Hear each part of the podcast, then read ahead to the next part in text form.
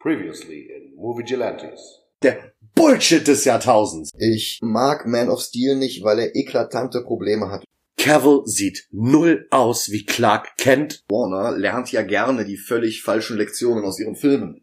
Jonathan Kent sagt ihm, es ist besser, wenn Leute sterben und man nicht erkennt, wer du bist. Der Film hat mehrere Dinge nicht verstanden, beziehungsweise die Filmemacher. Snyder, äh, Drehbuchautor David Goyer. Äh, Henry Cavill ist kein guter Superman. Ja, das bringt mich jetzt zum nächsten Punkt, an dem Zack Snyder Superman einfach nicht versteht. Clark Jesus Kent. Ständig diese Jesus-Pose, das kommt später auch nochmal. Aber dazu kommen wir, wenn wir Batman wie Superman gucken. Ja, ich möchte aber gerne äh, mindestens zwei Monate Pause haben, bevor wir jetzt mit den DCEU Wir können auch ein Jahr machen, ein Jahr Pause machen. Ja, irgendwann müssen wir uns drum kümmern. Irgendwann müssen wir uns drum kümmern. Irgendwann müssen wir uns irgendwann müssen wir uns drum kümmern. Irgendwann müssen wir irgendwann müssen wir uns drum kümmern.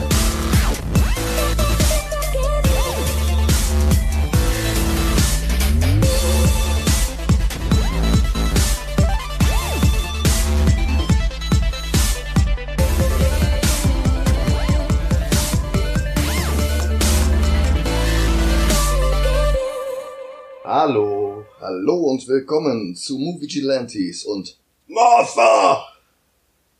Ja, wir schieben es nicht mehr länger auf und sehen uns heute Batman wie Superman an.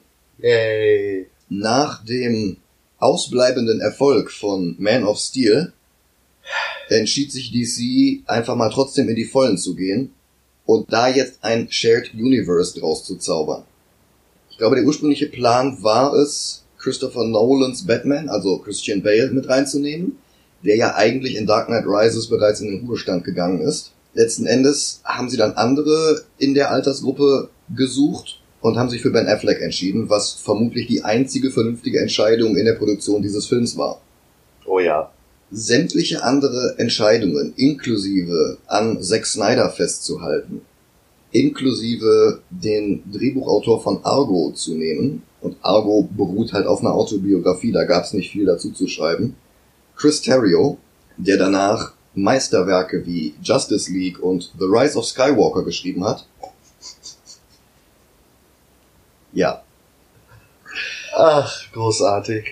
Es gibt mehrere Schnittfassungen von diesem Film. Es gibt die reguläre Fassung, das ist die, die im Kino lief, die auch in 3D vorliegt. Und es gibt einen Extended Cut, der nicht im Kino lief und der somit nicht offiziell Kanon der DCEU-Filme ist. Der Extended Cut soll wohl besser sein und den werden wir auch noch sehen. Aber den werden wir als separaten Film bewerten. So wie wir das immer machen, wenn es zwei Schnittfassungen von einem Film gibt. Superman 2 werden wir zweimal sehen. Einmal im regulären Cut, einmal im Donner-Cut. Days of Future Past werden wir zweimal sehen. Einmal im Kino-Cut, einmal im Rogue-Cut. Watchmen werden wir zweimal sehen. Einmal im Kino-Cut und einmal im Ultimate-Cut. Den Snyder Cut werden wir nicht sehen. Ja.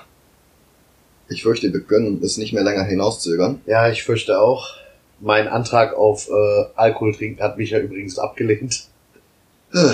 Ja, wenn ihr den Film nicht geguckt habt, habt ihr jetzt zweieinhalb Stunden Zeit, den Film nachzuholen. Oder ihr lasst es einfach und hört uns gleich zu.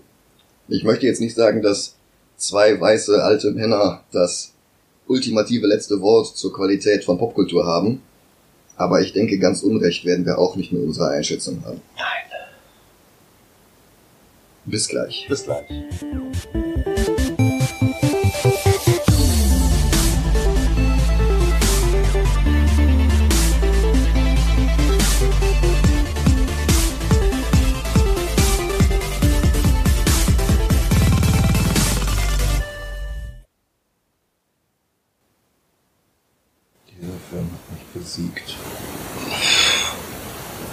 So schlimm.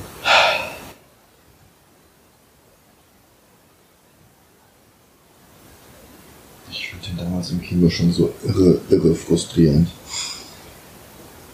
Und es ist echt nicht besser geworden beim zweiten Gucken.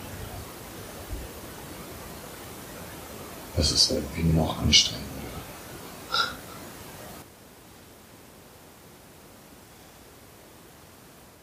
Ja, willkommen zurück. Nach zweieinhalb anstrengenden Stunden. Für die wir über vier gebraucht haben, weil wir es ohne Pause nicht durchgehalten haben. Batman wie Superman. Kennst du diese Folter, wo du gefesselt bist und einen Tropfen nach dem anderen auf die Stirn getropft bekommst? Ja. Das würde ich lieber zweieinhalb Stunden machen, als diesen Film gucken. Kann ich verstehen. Das würde ich lieber zwei Tage machen, als nochmal diesen Film zu gucken. Das kann ich verstehen.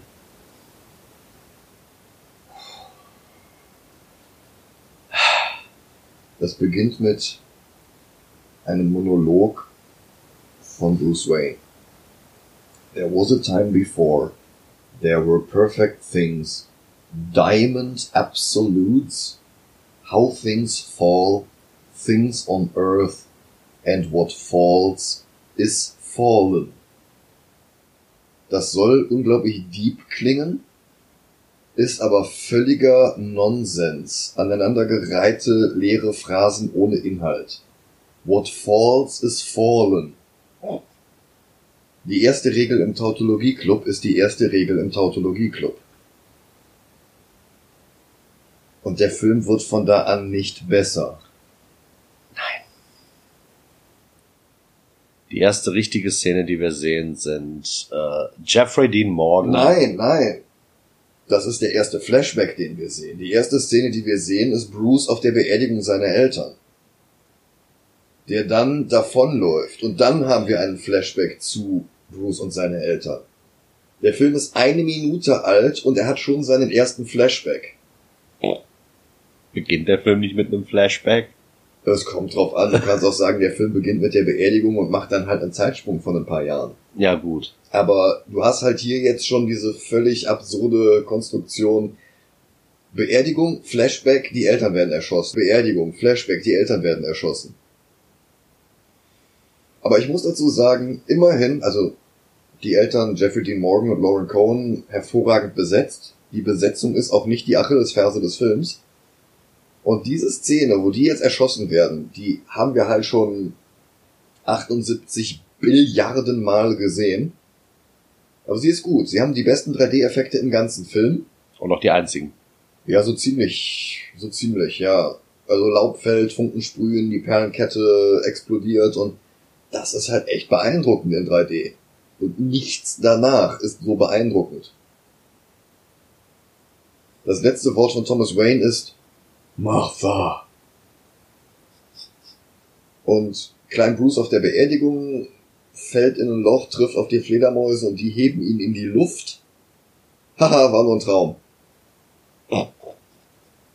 Bruce Wayne wacht auf. Schnitt Metropolis. Man of Steel. Der Punkt, an dem wir in Man of Steel überhaupt nicht mehr konnten, Ja. Ist der Punkt, an dem dieser Film anfängt. Und ich muss leider Gottes sagen, es ist das Beste an dem ganzen Film. Die Szene, wie Bruce durch Metropolis fährt und läuft. Ja.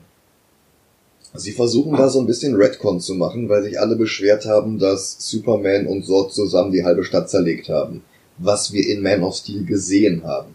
Was wir in Man of Steel bemängelt haben. Hier erfahren wir jetzt, nee, nee, der größte Teil der Zerstörung, das waren gar nicht die beiden, das war das Schiff von Zod, das da noch durch die Häuserschluchten gera- gerast ist. Und dann siehst du aber Superman und Zod, die ebenfalls die Häuser zerlegen. Weil du siehst halt Hitzeblicke aus einem Gebäude raus, wodurch das Haus dann in, auseinanderfällt und der Film versucht hier klarzumachen, aus der Sicht von Bruce Wayne, der der am besten trainierte Mensch der Welt ist, selbst aus seiner Sicht sind das hier Götter, die sich prügeln. Aber es ist halt nicht beeindruckend, es ist einfach nur Vernichtung, es ist einfach nur Chaos, Zerstörung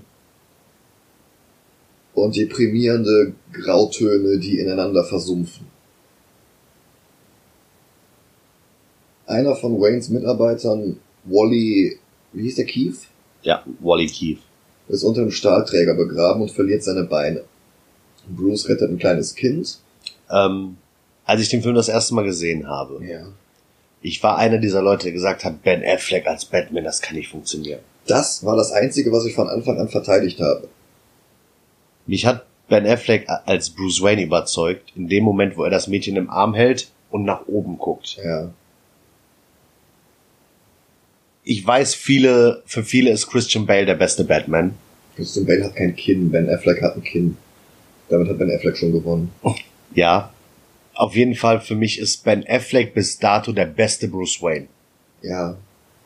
Und der beste Batman. Und er hat die schlechtesten Drehbücher. Gib Ben Affleck das Drehbuch von Batman 89. Nicht ganz, nicht alles, aber so einen Batman-Film mit Ben Affleck. Und Ja. gib Ben Affleck und Heath Ledger. Es funktioniert leider nicht mehr. Aber der Film Batman äh, The Dark Knight Mhm.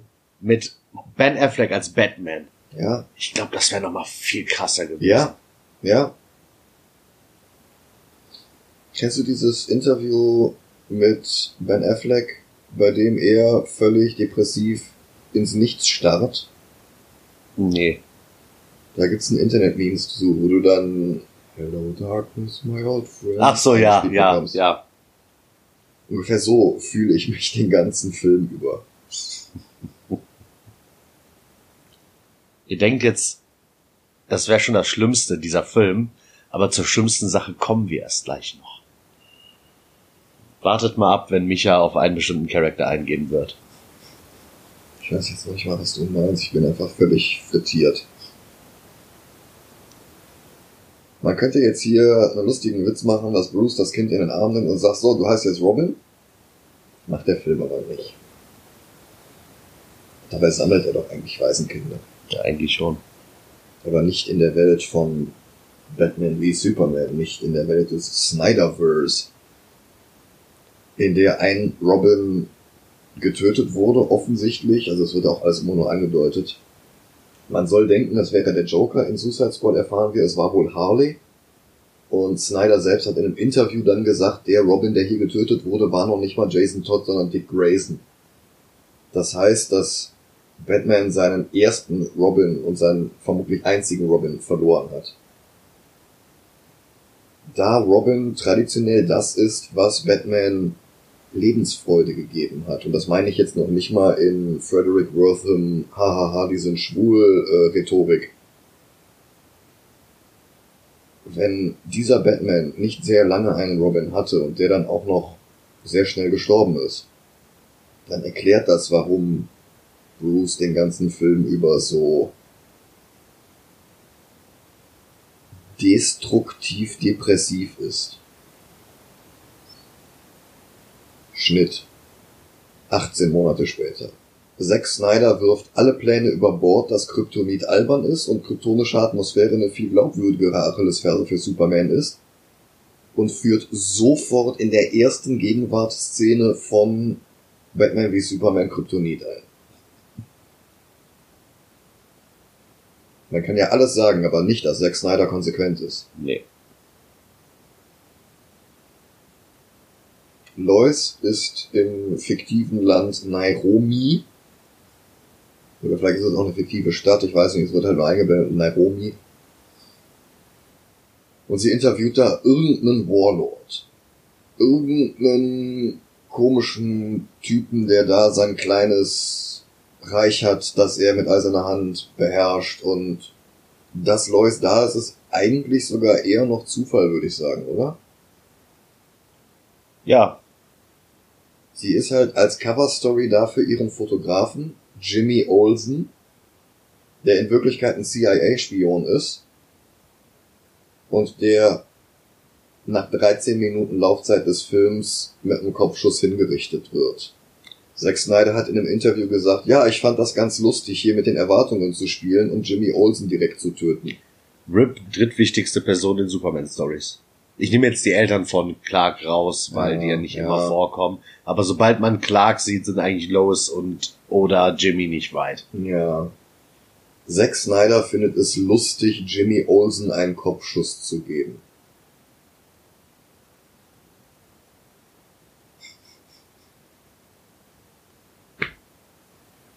Es muss ja düster sein. Ja, aber warum? Es ist immer noch ein Superman-Film. Ja, es muss düster sein. Es hat in der Nolan-Trilogie funktioniert, also muss es. In der Nolan-Trilogie hat es bei Batman funktioniert. Und wenn du einen Batman wie Superman-Film drehen willst, dann ist es doch die einfachste Sache der Welt, die Kontraste zwischen den beiden zu zeigen. Ja, natürlich. Und darum macht er es nicht.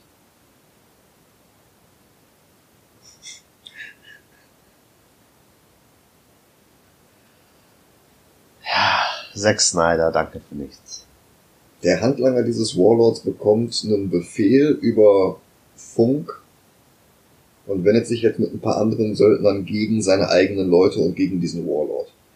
In dieser folgenden Schießerei nimmt der Warlord jetzt Lois als Geisel und innerhalb von Sekunden erscheint Superman. Sein Kostüm ist heller als in Man of Steel, seine Frisur ist besser als in Man of Steel und seine Charakterisierung ist noch schlechter als in Man of Steel und das will wirklich nochmal was heißen. Aber warum denn? Er nimmt doch nur einen Terrorist und zerquetscht ihn wahrscheinlich an einer Wand, während er mit ihm da durchfliegt. Die ganze Rechtfertigung, die Snyder und seine Legion an gehirntoten Fanboys von sich gegeben hat, war, dass Superman ja erstmal lernen musste, Superman zu sein. Und dass Superman ja erstmal lernen musste, dass es nicht okay ist, seine Gegner umzubringen. Dieser Superman packt den Typen wortlos und fliegt mit ihm mit Mach 3 durch drei Steinmauer. Wenn noch irgendwas von dem Rückgrat von dem Typen übrig ist, dann ist von dem Rest nichts mehr übrig. Ne.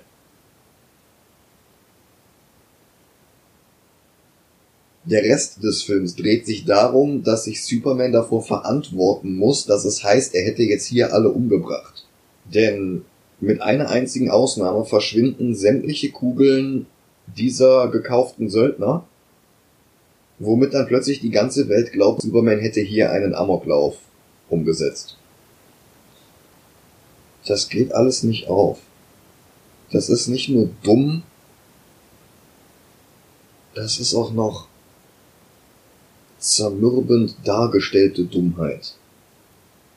Das ist offensiv dämlich. Das ist stolz drauf sein, was man für ein himmelschreiend fürchterliches Drehbuch verfasst hat. Dieser Film saugt sämtliche Freude aus mir heraus. Wir haben wieder einen Schnitt von unbekannter Zeit. Spätere Dialoge lassen ungefähr darauf schließen, es ist vielleicht etwa ein halbes Jahr vergangen. Seit dieser Warlord-Szene. Eine Überlebende sagt vor einem Senatsausschuss in Amerika aus, Superman hätte ihr ganzes Dorf umgebracht. Das ist der erste Auftritt von Senatorin Finch, gespielt von Helen Hunt. Und die will jetzt Superman dafür zur Rechenschaft ziehen, weil das Aufgabe vom US-Senat ist. Ist Superman amerikanischer Staatsbürger? Nein. Also, Klar kennt ja. also trotz sämtlicher Maskeradebrüche in Man of Steel weiß die Welt immer noch nicht, dass Clark Kent Superman ist. Superman hat in Man of Steel 20 Minuten mit dem Militär geredet und jetzt sieht es der US-Senat als seine Aufgabe, dafür zu sorgen, dass Superman zur Rechenschaft gezogen wird, wenn ihm irgendwo in einer afrikanischen Wüste ein Massenmord in die Schuhe geschoben wird. Von dem er sogar einen Mord mindestens selbst begangen hat. Was noch nicht mal... Oh.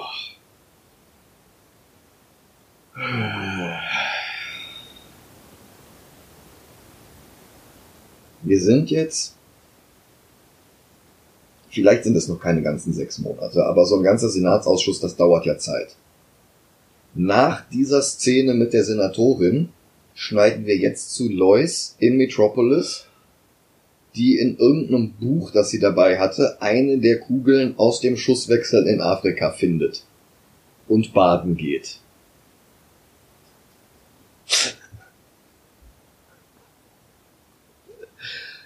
Ah, Clark kommt mit seiner Fensterglasbrille und ein paar Einkaufstüten im Arm ins Badezimmer. Und jetzt reden sie anscheinend zum ersten Mal über diese Situation in Nairobi. Und Clark beteuert, jetzt niemanden getötet zu haben. Und wir wissen, dass das nicht stimmt. Eine der folgenden Sachen trifft zu. Entweder die Haustür von Lois führt direkt zum Badezimmer, Wohnungstür meinst du? äh, die Wohnungstür von Lois führt direkt ins Badezimmer. Oder Clark hat nichts Besseres vor, nach dem Einkaufen nach Hause zu kommen und erstmal, während Lois in der Badewanne liegt, mit dem ganzen Einkauf ins Badezimmer zu gehen. Ja, der hat in jeder Hand so eine richtig volle Papiertüte, die oben überquillt. Ich meine, ja, der ist super stark und das ist vermutlich nicht anstrengend, die Dinger zu tragen, aber ist es trotzdem sinnvoll, mit einem Liter Milch und einer Packung Butter in ein Badezimmer zu laufen, in dem ein heißes Bad eingelassen wurde?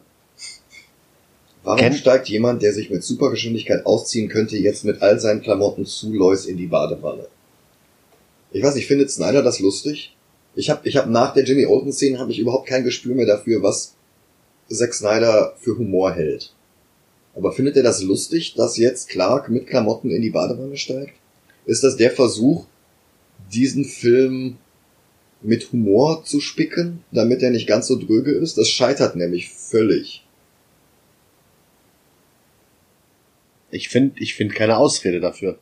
Das einzige, was ich jetzt sagen kann, ist, seid ihr schon mal mit Socken in was Nasses getreten? Schnitt, Nacht, Polizeistundenhaus. Das erste, was wir sehen, ist ein Batarang, der in einer Holztreppe steckt. Snyder übernimmt hier nämlich die Nolan-Erfindung, dass ein Batarang kein Batarang ist, also kein Bat-Bumerang, sondern ein Shuriken. Kann aber auch nur der Einfluss von David Goyer sein, der hat sowohl Batman Begins als auch Batman wie Superman geschrieben. Hm. Also Goyer und Chris Terrio zusammen. Goyer, der nur dann gute Drehbücher schreibt, wenn er zynische Vampirjäger in Leder schreibt, die einen coolen Spruch nach dem anderen bringen und sich durch die Gegner schmetzeln. Wer hat es für eine gute Idee gehalten, diesen Vollidioten einen Superman-Film schreiben zu lassen? Ich war's nicht. Menschen sind gefangen, Polizei will sie befreien, hören Schreie von oben, Mann ist an der Heizung gefesselt, Batman hängt an der Zimmerdecke wie die Spider-Man und Women in Into the Spider-Verse. Der hängt da auch so komisch in der Zimmerecke drin, wie, weiß ich nicht, als, als versucht er gerade sich vor der Polizei zu verstecken. Ja, Und die Polizisten sehen dann aber, dass Batman dem Mann einen glühenden Batarang in die Schulter gebrannt hat. Und dann sehen sie aber auch Batman. Und der haut dann aber einfach ab. genau. kommt in der Batcave an, redet mit Alfred, gespielt von Jeremy Irons. Der Mann, den Batman gefoltert hat, der wusste gar nichts. Batman muss jetzt an Anatoly Kniazev heran. Das ist der bürgerliche Name vom Batman-Schurken KG Beast aus den Comics. Nicht, dass der hier in dem Film irgendwie zu KG Beast würde. Das ist jetzt einfach nur der Hauptsöldner von Luther. Der auch eben das Feuer in Afrika eröffnet hatte. Der ist nämlich zufällig gleichzeitig auch noch Menschenhändler und Waffenschmuggler und ist in Gotham City aktiv. Und Batman ist wohl schon länger hinter dem her. Alfred weist Bruce auf Superman hin und sagt, alles hat sich geändert, gute Menschen werden durch sowas grausam. Die Nachrichten in Metropolis berichten, dass der Typ von der Heizung der zweite ist, der das Brandmal bekommen hat. Der erste ist einer, der Kinder missbraucht hat, der wurde im Gefängnis von anderen Häftlingen angegriffen und liegt jetzt auf der Intensivstation. Was die Medien zur Überlegung bringt, das Bat-Branding, so nennen die das, ist nichts anderes als ein Todesurteil, damit die Person im Gefängnis hingerichtet wird. Batmans Methoden. Clark unterbricht sein Spiegeleibraten mit freiem Oberkörper und geht zum Fernseher im Nebenraum, weil der zu leise ist für Superman oder zu weit weg oder zu klein. Superman. Habt ihr schon mal Limonade selber gemacht? Der hat da ungefähr drei Liter Limonade in so einem Pitcher. Pitcher stehen. Als würde er jemanden erwarten. Also Jimmy auf gar keinen Fall. Die wird doch schlecht nach zwei Tagen. Die kann man doch nicht mehr trinken. Ja, ich weiß nicht, was Superman für einen Durst hat, nachdem der Leute umgebracht hat, um sich selbst dann einzureden, dass er niemanden umgebracht hat. Ja gut. Ich meine, wer mit Klamotten baden geht, der trinkt auch fünf Tage alte Limonade. Ja. Lex Luthor spielt Basketball und Senatorin Helen Hunt kommt dazu und noch ein anderer Senator, dessen Namen wir, glaube ich, nie erfahren. Du meinst Mark Lutherberg, ne? Das erste, was Lex sagt, als die dazukommen, ist, oh, ah, ahoi, ahoi!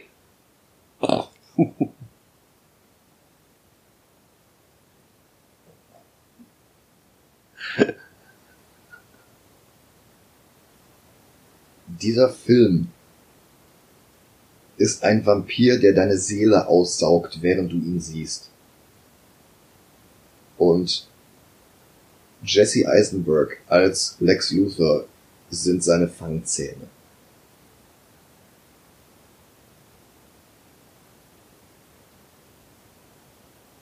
Nach diesem Ahoi, Ahoi erzählt er dann, dass sein Vater die Firma nach sich selbst benannt hatte. Das war nämlich der Lex vor LexCorp.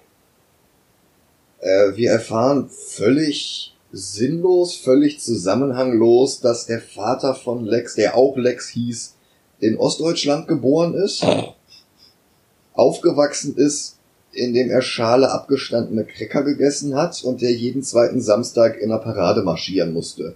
Und darum glaubt Lex Junior jetzt, dass es Vorsehung ist, dass er das Kryptonit in seine Finger bekommt. Das aus der World Engine in Metropolis rausgefallen ist. Das ist auch nur so ein ganz kleiner Splitter. Und dieser Loser ist so völlig unerträglich. Das stimmt. Ich glaube, Jesse Eisenberg wäre ein äh, guter Joker gewesen. Nee, selbst dafür wäre der zu anstrengend. Ja, aber eher Joker als äh, Lex Luthor. Ja, er versucht halt hier eine Kreuzung aus Jim Carreys Riddler, Heath Ledgers Joker und vermutlich noch drei Leuten, für die ich jetzt zu tump bin, hinzulegen. Und es wirkt aber eigentlich nur so, als würde sich Jesse Eisenberg während der kompletten Drehzeit dieses Filmes von nichts anderem als Kokain ernährt haben. Der hat ständig Lautstärke-Schwankungen, der hat ständig Stimmungsschwankungen, der redet völlig unzusammenhängende Scheiße. Und schnifft dann auch noch die ganze Zeit so. Mhm.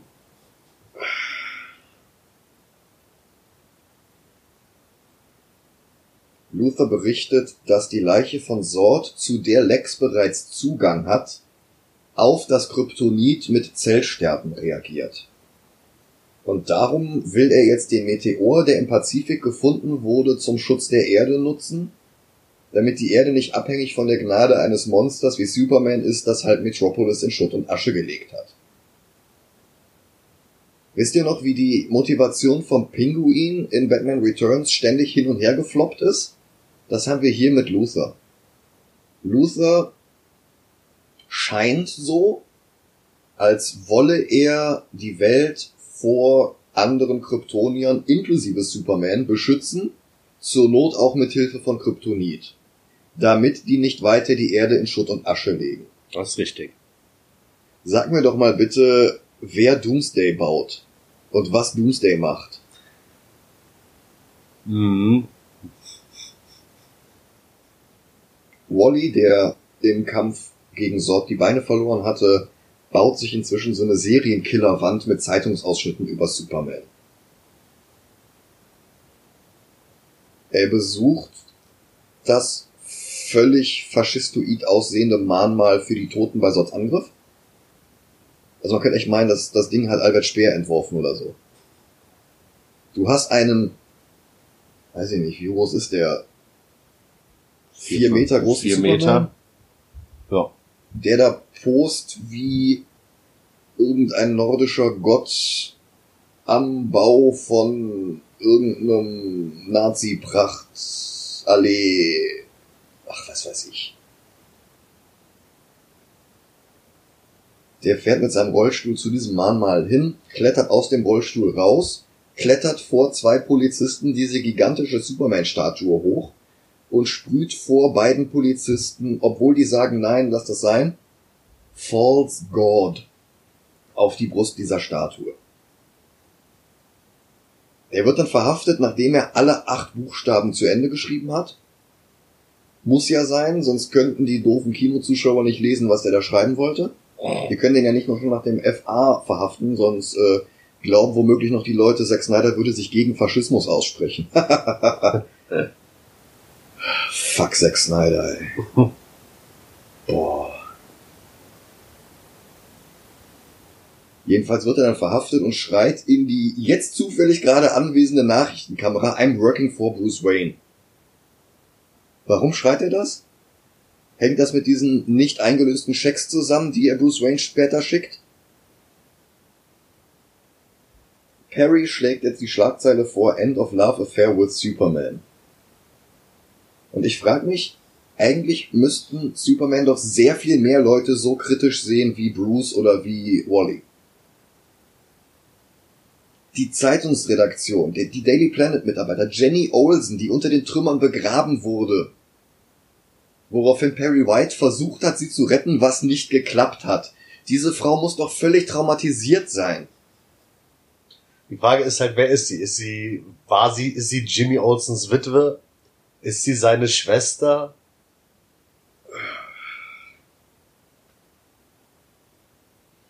Der Senator, der nicht Helen Hunt ist, redet unter vier Augen mit Lex Luthor.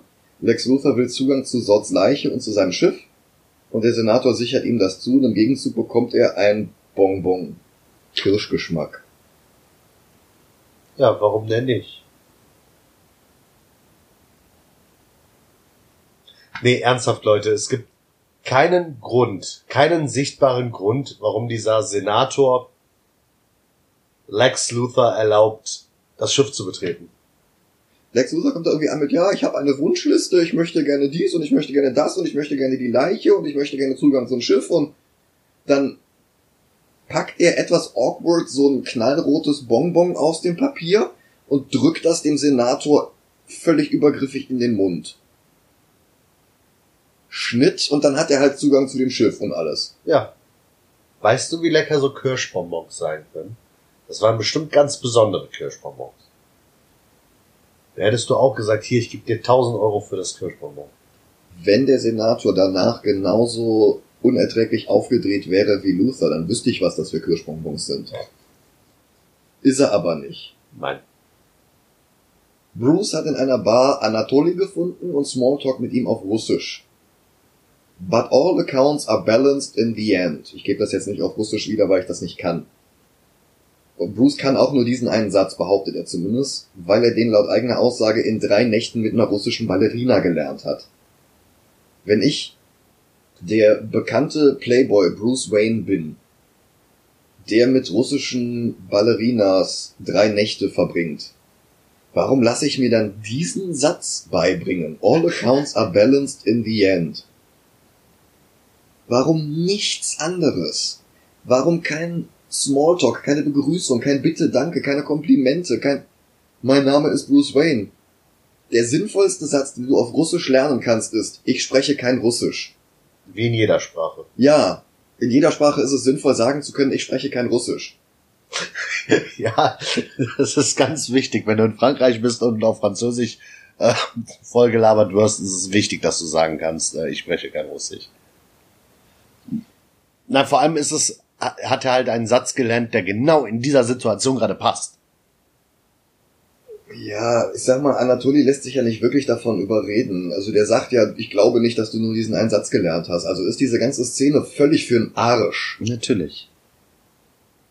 Aber es ist auch eh nur eine gigantische Ablenkung, weil das Handy von Bruce Wayne während dieses vier Sekunden Gespräches neben dem Handy von Anatoly gelegen hat und komplett die SD-Karte geklont hat. Ja.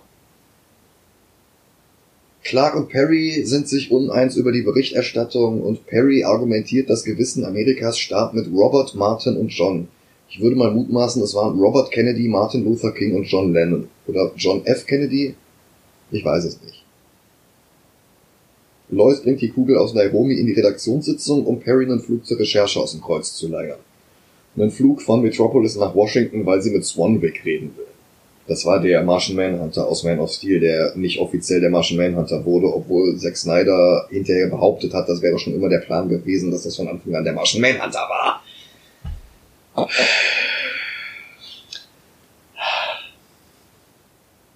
Lex trifft sich mit Helen Hunt im Salon seines Vaters. Sie blockiert seine Importlizenz für das Kryptonit aus dem Pazifik.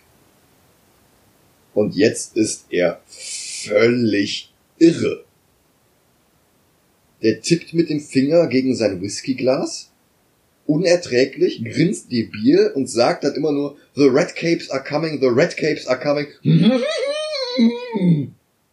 Trommelt völlig unerträglich auf den Tisch, erzählt Senator Finch irgendwas von Paul Revere und sagt, Do you know the oldest lie in America, Senator?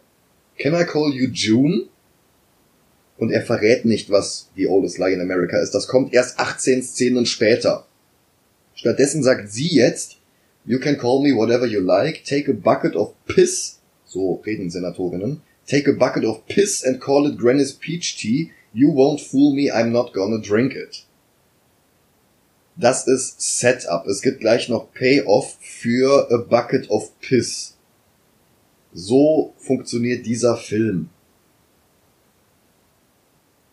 Als Reaktion darauf dreht dann Lex ein Gemälde im Raum seines Vaters um oder spricht nur davon, dass er es umdrehen sollte. Ich glaube, es ist schon umgedreht. Es ist schon umgedreht. Die Engel der Hölle kommen nicht von unten, um die Erde anzugreifen, sondern aus dem Himmel. Das ist der Hinweis auf die Motivation von Lex, dass es nicht um die Zerstörung von Metropolis ging, sondern darum, dass noch mehr kommen werden. Für die er aber anscheinend arbeitet, oder? Mhm. Ich weiß nicht, arbeitet er für Steppenwolf oder? Zu dem Zeitpunkt noch nicht. Okay. Bruce ist im Mausoleum seiner Eltern. Schwarzes Öl, das wahrscheinlich Blut sein soll, läuft aus dem Grab seiner Mutter, die übrigens Martha heißt. Oh. Manbed bricht heraus, der vermutlich nicht Manbed sein soll. Bruce wacht auf und sucht noch nach einer Flasche oder einem Glas, wo noch Wein drin ist, weil Bruce in diesem Film anscheinend ein Alkoholproblem hat, auch wenn es in keiner einzigen Szene gezeigt wird. Und neben ihm liegt eine irgendeine Frau. Ja, warum sollte diese Frau einen Namen, ein Gesicht oder irgendwas bekommen? Sie ist nicht relevant für den Film. Ja, aber wir müssen zeigen, dass Bruce Wayne ein Playboy ist. Ja? Lois Lane trifft sich mit Secretary Swanwick. Der tut ihre Ermittlungen wegen der Kugel als Aluhut-Verschwörungstheorie ab. Der ganze Flug, den sie Perry White ausgeleiert hat, war also quasi für den Arsch. Alfred beschwert sich darüber, dass Bruce zu viel trinkt. Bruce zeigt Alfred zwei Anrufe von Anatoly an The White Portuguese. Das ist jetzt das Mysterium für die nächsten 14 Minuten, was The White Portuguese ist. Bruce glaubt, das sei ein Deckname für Luther. Alfred weist ihn darauf hin, dass er von Luther auf eine Party eingeladen ist, eine Spendengala für die Stadtbücherei von Metropolis. Eine gigantische Spendengala, zu der Bruce Wayne aus Gotham City eingefahren wird, damit die Stadtbücherei sich noch drei Bücher kaufen kann. Keine Ahnung. Ja. Ich sehe dein, ich sehe dein Problem nicht. Bruce geht gedankenverloren durch sein Haus, guckt sich seinen Batman-Anzug an, guckt sich Robins Anzug an, auf dem Jokes on You, haha steht. Wie gesagt, der Hinweis, dass Robin getötet wurde. Und Snyder hat dann erst ein Interview ein Jahr später gebraucht, um uns zu zeigen, nee, nee, das war Dick Grayson. Bruce trifft auf der Party ein, Clark ist schon da und Clark fragt, wer ist denn das, den da alle fotografieren? Bruce hingegen wundert sich, wer diese mysteriöse Schönheit im roten Kleid ist. Spoiler, Wonder Woman. Alfred lotst ihn über einen Knopf im Ohr, den Clark hören kann, während Lexus Rede durch Lexus Haus an der Küche vorbei zum Serverraum und ich erspare euch jetzt Lexus völlig bescheuerte Rede. Bei dieser Szene ist das erste Mal, wo ich sage, okay, alles, was Superman angeht, ergibt Sinn in dem Moment. Und zwar, dass er hören kann, was Batman, also Bruce, hört. Der musste eben von der Küche ins Wohnzimmer laufen, weil der Fernseher zu leise war. Nein, der war zu weit weg, er hat nichts gesehen. Aha. Das hat nichts mit der Lautstärke zu tun. Oh Gott, Leute. Ah. Wundert euch nicht, dass ich gerade so wenig sage, aber ich finde es ganz interessant, mich ja zuzuhören gerade. Ich glaube, besser kann ich es nicht ausdrücken. So. Bruce geht jetzt an der Küche vorbei zum Serverraum, wird von niemandem aufgehalten, gestoppt oder sonst was und installiert ein hell leuchtendes, blinkendes Spionagetool.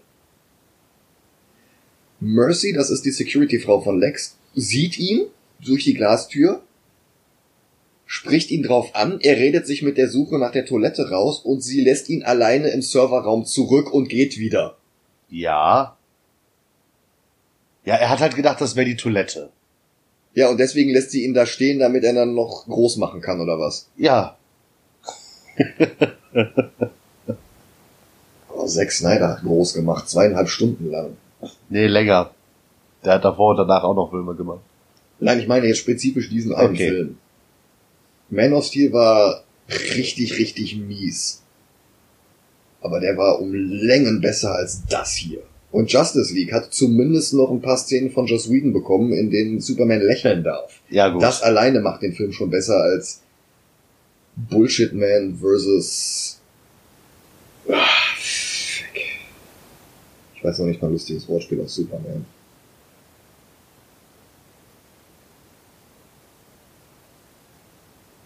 Lex dreht noch weiter ab, schreit, kichert, sabbert und erzählt dann der versammelten Menge, die für die Stadtbibliothek spenden soll, Knowledge without power is paradoxical. Thank you for coming. ja. Warner wollte eigentlich Tom Hanks haben. Als Lex Luthor. Als in derselben Altersklasse von Bruce Wayne. Damit die beiden die Kontrahenten sind, die hier quasi miteinander Schach spielen und Superman ist dann nur zwischen denen gefangen. Zack Snyder wollte dann aber Brian Cranston, weil Breaking Bad gerade hot war. Und wer die dritte Staffel Breaking Bad geguckt hat, er wäre so gut gewesen als Lex Luthor. Brian Cranston ist fantastisch, wenn er nicht gerade in Power Rangers mitspielt. Ja, gut. Egal ob alte Serie Mhm. oder neuer Film. Also, die sind beide nicht unbedingt seine Sternstunden. Naja, das stimmt schon. Brian Cranston hat unterschrieben. Der wollte Lex Luthor spielen. Und Snyder hatte Jesse Eisenberg für Jimmy Olsen. Und meinte dann, nee, nee, ich bin so beeindruckt von diesem jungen Mann, der soll lieber Lex sein. Ich weiß jetzt nicht, ob Jesse Eisenberg für den Drehbuchentwurf gecastet wurde, in dem Jimmy Olsen nach 13 Minuten stirbt, oder ob der ursprünglich mehr zu tun gehabt hätte. Ich kann Zack Snyders labyrinthische Gedankengänge überhaupt nicht nachvollziehen. Es ist, als ob Zack Snyder von einem anderen Planeten kommt und nicht von Krypton. Bruce und Clark prallen auf der Party aufeinander und die beiden Persönlichkeiten werden als diametral gegenüberstehend herausgestellt. Lex kommt dazwischen und nervt endlos. Der fuchtelt herum. Der stammelt. Völlige Scheiße. Offenbar kennt Lex Luthor beide Geheimidentitäten. Was nach Man of Steel noch nicht mal verwundern würde in Bezug auf Superman. Aber entweder ist Bruce schockierend inkompetent oder Lex ist wirklich das größte Genie der Welt. Ich sag jetzt etwas, worauf du mich bei Suicide Squad nochmal festnageln darfst. Jesse Eisenberg als Lex Luthor ist nerviger als Jared Leto als Joker.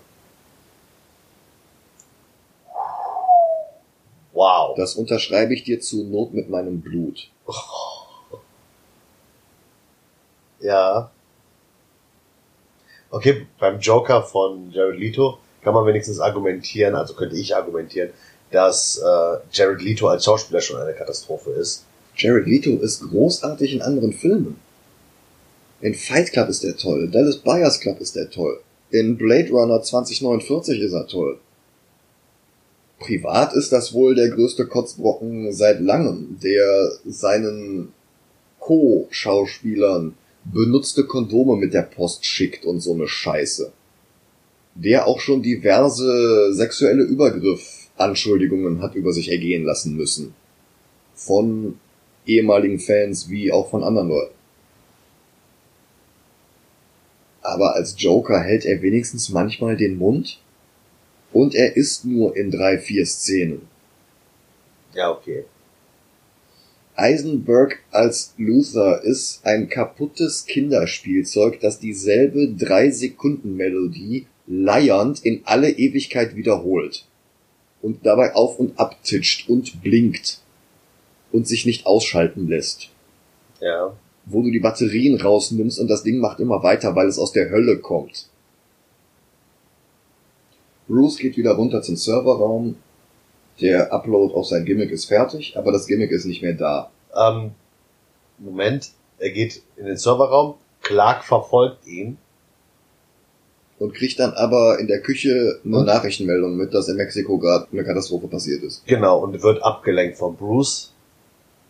Äh, Ach, nicht durch Bruce, ja, er sondern wird abgelenkt von ja, verstehe. Bruce. Und Bruce wundert sich, wo sein USB-Drive ist. Aber es kann kein USB-Drive sein, weil Alfred zu Hause in der Batcave mitverfolgen kann, wie der Upload passiert. Ja, aber er kriegt die Daten nicht mit. Er kriegt halt nur mit, okay, äh, das Ding ist jetzt voll oder so. Toll. Ich weiß auch nicht genau, was das für ein Speichermedium ist. Das ist so groß wie ein Pager, falls das irgendjemand von euch noch kennt, weil der auch 300 Jahre alt ist wie ich. Ungefähr so von der Größe her. Ja. Zigarettenpackung. Ja, ja. Und auf dieses Ding kann er halt sämtliche Festplatten aus Lex Luthers Raum kopieren. Ja. Oder das Ding ist so clever, dass es gezielt nur die Informationen herauspickt, die Batman braucht. Wobei das kommt ja auch nicht hin, weil es ja die ganzen Dateien von Wonder Woman und den anderen Justice League Mitgliedern mitkopiert. Ja. Dabei geht's ihm ja eigentlich nur um dieses White Portuguese. Wir müssen dazu wissen, er glaubt, dass dieser Anatoli mit The White Portuguese eine dreckige Bombe nach Gotham schmuggeln will.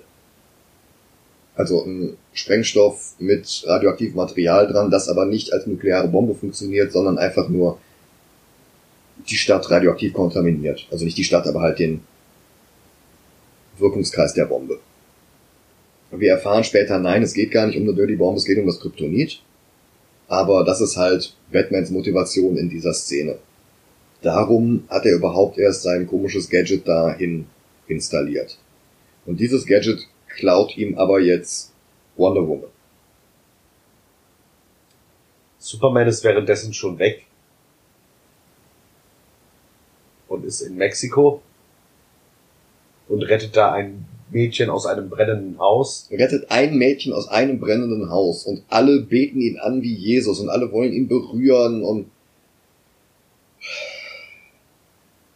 Bruce verfolgt Wonder Woman, sie steigt in ihr Auto, sie fährt davon. Und dann kommt halt eine Montage, in der Superman diverse Menschen rettet. Und das Ganze wird immer durcheinander geschnitten mit Nachrichten, die ihn mit dem Messias vergleichen, weil Man of Steel dann wohl noch zu subtil war. Mhm. Obwohl er ja jetzt 35 ist und nicht mehr 33. Stimmt. Vielleicht spielt das ja auch im selben Jahr. Nee, kann ja nicht. Wir hatten 18 Monate später und dann dauert es noch ein paar Monate, bis der Senat angefangen hat und irgendwann sagt einer was von vor zwei Jahren war der Kampf gegen Sort. Okay. Einer von diesen Berichterstattern. Ähm, ja, ich will nicht sagen, dass er Superman mit Hitler vergleicht. Doch, das tut er. Ganz. Aber das tut er verdammt nochmal. Das ist übrigens nicht irgendwer. Das ist dieser Woodburn. Das war der Blogger aus Man of Steel, mit dem Lois zusammengearbeitet hat, um überhaupt die Infos über Superman publik zu machen. Ach so. Der ist das. Jedenfalls der erzählt halt was von Humanity has got a terrible track record of following powerful people down paths that led to huge human atrocities. Was ist seine Aussage, dass Superman der nächste Hitler ist? Dass, Oder Super sein könnte? dass Superman eine Art Diktator sein könnte, den Leuten blind folgen. Ja. Wir haben sogar noch ein Cameo von Neil deGrasse Tyson und der kann auch nicht mehr viel retten. Nee. So, zurück zu Wally. Das war der ehemalige Wayne-Tech-Mitarbeiter, der jetzt im Rollstuhl sitzt. Der sitzt nach der Sprühattacke auf dieses Mahnmal jetzt im Gefängnis, aber auch nur bis seine Kaution bezahlt wird von Lex Luthor. Und der wartet schon auf ihn zu Hause mit einem neuen Rollstuhl. Clark wird von Perry daran erinnert, dass es nicht mehr 1938 ist. Ich glaube, damit möchte uns Zack Snyder sagen, dass der Superman, den wir 80 Jahre lang geliebt haben, einfach nicht mehr zeitgemäß ist und deswegen jetzt ein faschistisches Monster sein muss. Zack Snyder hat ein gewaltiges Problem damit, sich von Faschismus zu distanzieren. Ist dir das mal aufgefallen? Ja. Die Hauptaussage von Watchmen, dem Comic, ist, Superhelden sind nicht elegant und Faschismus ist schlecht. Die Hauptaussage von Watchmen, dem Film, ist, Superhelden sind voll geil, weil das sind Faschisten. Aber dazu mehr, wenn wir uns Watchmen angucken. Diana ist jetzt in einem Museum und guckt sich das Schwert an, das angeblich einen gordischen Knoten zerteilt haben soll. Bruce kommt dazu und beide geben dann voreinander damit an, dass sie wissen, dass das nur eine Fälschung ist und dass das echte bei irgendwem anders hängt. Und sie sagt, sie hat sein Laufwerk gar nicht geklaut, sie hat es nur geliehen und es liegt jetzt in seinem Handschuhfach. Sagt sie, dass sie es nicht entschlüsseln konnte? Nein. Er entschlüsselt es nämlich jetzt und schickt ihr dann danach die Dateien. Ist vielleicht im Extended Cut, keine Ahnung. Er schläft aber beim Entschlüsseln ein und wir sehen Wüste. Bruce hat einen Traum von der Zukunft, in der ein faschistischer Superman über eine verbrannte Erde voller Omega-Symbole herrscht. Also es ist nicht ganz sicher. Also der Film impliziert, dass Darkseid jetzt der Herrscher der Welt ist und Superman sein Darth Vader oder so. Aber Darkseid wird halt nicht wirklich gezeigt. Es fliegen ein paar Parademons am Himmel rum, aber ansonsten sieht das alles so aus, als sei es Superman, dieser Diktator. Batman hat jetzt das Liberty Files Kostüm von Tony Harris an. Das ist so mit der optische Höhepunkt des Films. Aber halt in einem ganz anderen Kontext. In Liberty Files ging es um die Justice Society und das ist halt jetzt so Mad Max mit wie hieß denn mal die Storyline, in der Superman of Apocalypse statt auf der Erde losgezogen wird? Superman Darkseid oder irgendwie sowas? Ich weiß es nicht. Er will in dem Traum Kryptonit besorgen. Wird aber in eine Falle gelockt. Der Kasten, in dem das Kryptonit sein soll, hat in Wirklichkeit eine Bombe, die dann aber auch nicht hochgeht. Er schlägt und schießt wild um sich, zig Gegner greifen ihn aber immer schön der Reihe nach nacheinander an, bis sie sich dann irgendwann zusammentun und ihn einfach mal zu acht angreifen und dann halt auch sofort überwältigen.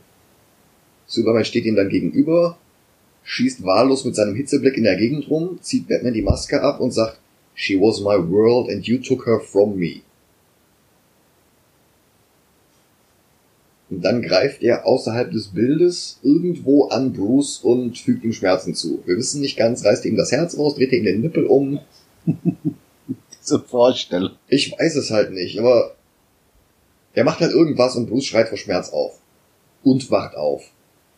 Und der Flash steht in seinem Raum und brüllt ihm zu, It's Lois Lane, she is the key, am I too soon, I'm too soon, you're right about him, fear him, you have to find us. Und Bruce wacht nochmal auf. Es ist nicht ganz klar, worauf sich diese Szene vom Flash bezieht. Nicht auf später den Kampf gegen Doomsday, weil er ja noch nicht die Justice League zusammengetrommelt hat. Aber halt auch nicht wirklich auf die Szenen in Justice League, weil das auch nicht aufgeht. Aber mehr dazu, wenn wir Justice League gucken. Oh mein Gott, wir müssen noch Justice League gucken. Und Suicide Squad. Ja, Suicide Squad ist halt eine schrille, dumme Achterbahnfahrt. Aber die macht dich nicht so fertig. Fünf Euro, dass ich wieder einschlafe bei dem Film. Den Suicide Squad. Ja. Ich wäre froh, wenn ich bei Batman wie Superman eingeschlafen wäre. Suicide Squad ist für mich der langweiligste Film. den es, als Superheldenfilm, den es gibt. Aber dazu kommen wir ja dann noch. Ja, nächsten Monat. Ja.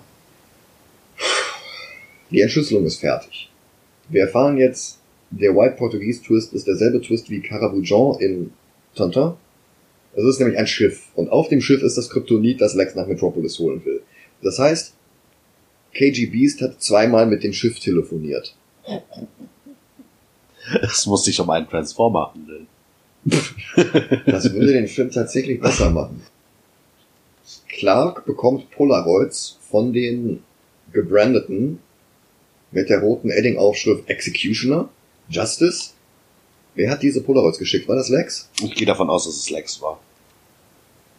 Weil er möchte, dass Superman gegen Batman kämpft. Ja. Er setzt gleich seinen Plan in die Tat um, damit Superman gegen Batman kämpft. Und es hat nichts mit diesen Fotos zu tun. Nö.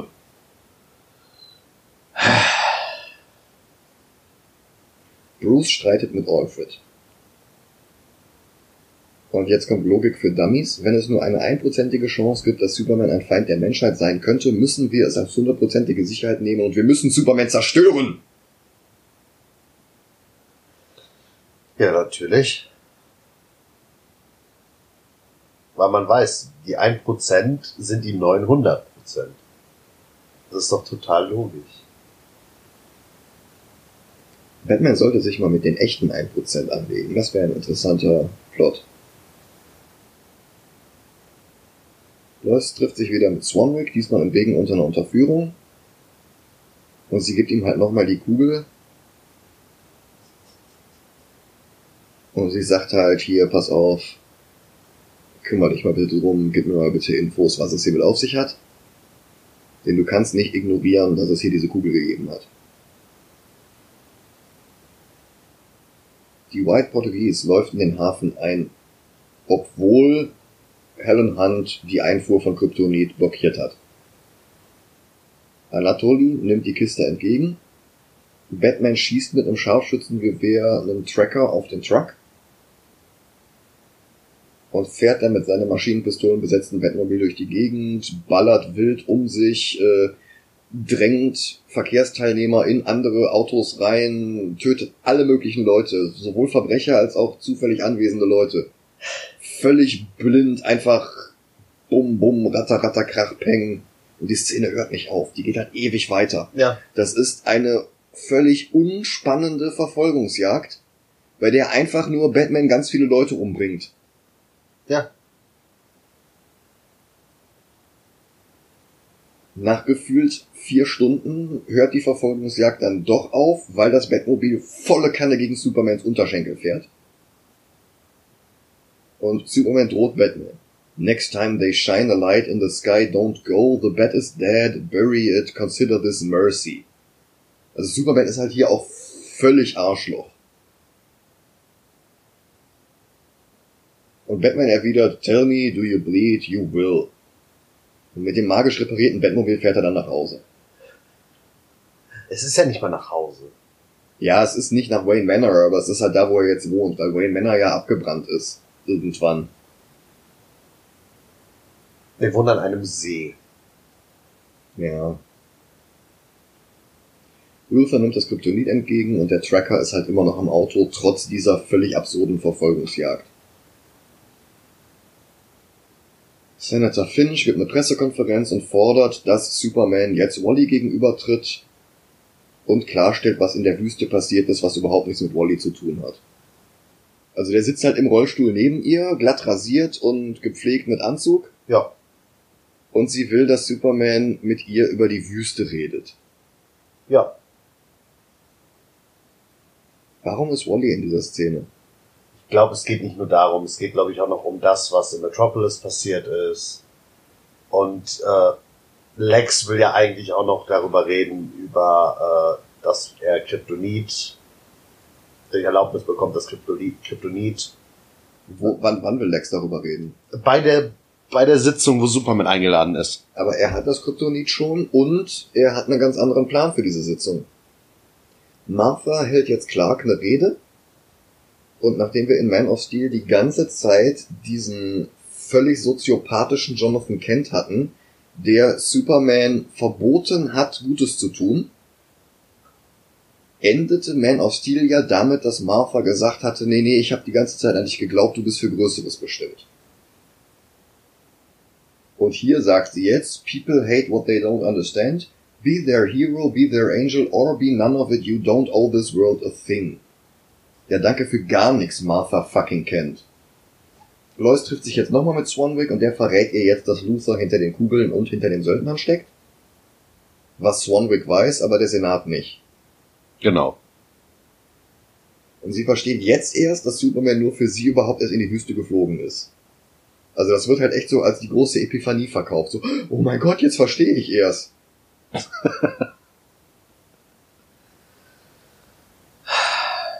die Anhörung beginnt und Wally stammelt halt echt so ein Reichsbürger Chemtrail Verschwörungsunsinn in die Kameras. Äh, ich will, dass die alle aufwachen. Ich will, dass die Schlafschafe aufwachen. So sieht Krieg aus und Superman ist kein Held. Lex taucht auf und schüchtert Senator Finch nochmal ein und jetzt haben wir die Auflösung, was The Oldest Lie in America ist. Power can be an asset. Also Macht kann genutzt werden. Und dann geht er wieder.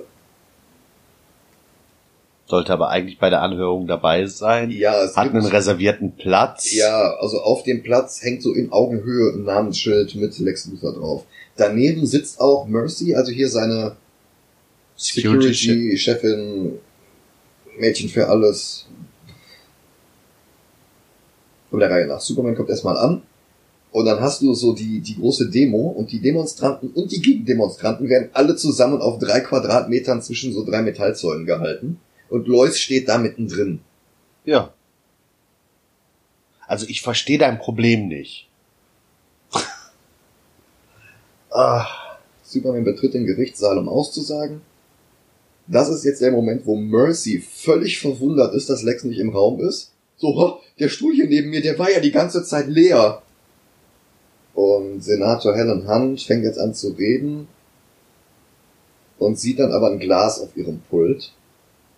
Und das Glas ist halt voller Pisse. Ich benutze dieses Wort, weil sie das selber so genannt hat. Und es steht halt ein Etikett Granny's Peach Tea drauf. Und das bringt sie dann völlig außer Fassung. Und zack, der Rollstuhl von Wally explodiert. Alle im Raum sterben. Finch stirbt, Mercy stirbt, Wally stirbt. Alle anderen, die da saßen, sterben. Der tatsächliche Senator, der in allen möglichen Batman-Filmen von Clooney bis Bale Gastauftritte hatte. Das ist der, dem der Joker das Messer in die Wange hält und hier äh, die Geschichte von seinem Vater erzählt. Okay. Der sitzt daneben und der stirbt jetzt auch mit in dieser Explosion. Und Superman bleibt übrig, hat nicht eine Person gerettet. Und die Medien berichten sofort, dass Wally der Bomber war und die Bombe in seinem Rollstuhl versteckt hatte. Und alle geben ab jetzt Superman die Schuld an dieser Explosion. Das ist so eine AfD-Nazi-Sektenlogik. Ja. Die Flüchtlinge sind schuld an der Gewalt gegen Flüchtlinge. Weil, wenn die nicht hier wären, dann gäbe es ja auch keine Gewalt gegen sie. Ja. Das ist, das ist hier genau so ein Gedankengang. Das ist einfach komplett, kompletter Bullshit. Ja. Superman redet mit Lois und er nennt sie jetzt Low, weil Lois zu viele Silben hat. Und er sagt, dass er die Bombe gar nicht gesehen hat, weil er nicht danach geguckt hat und darum war es tatsächlich seine Schuld. Und er behauptet jetzt, Superman was never real.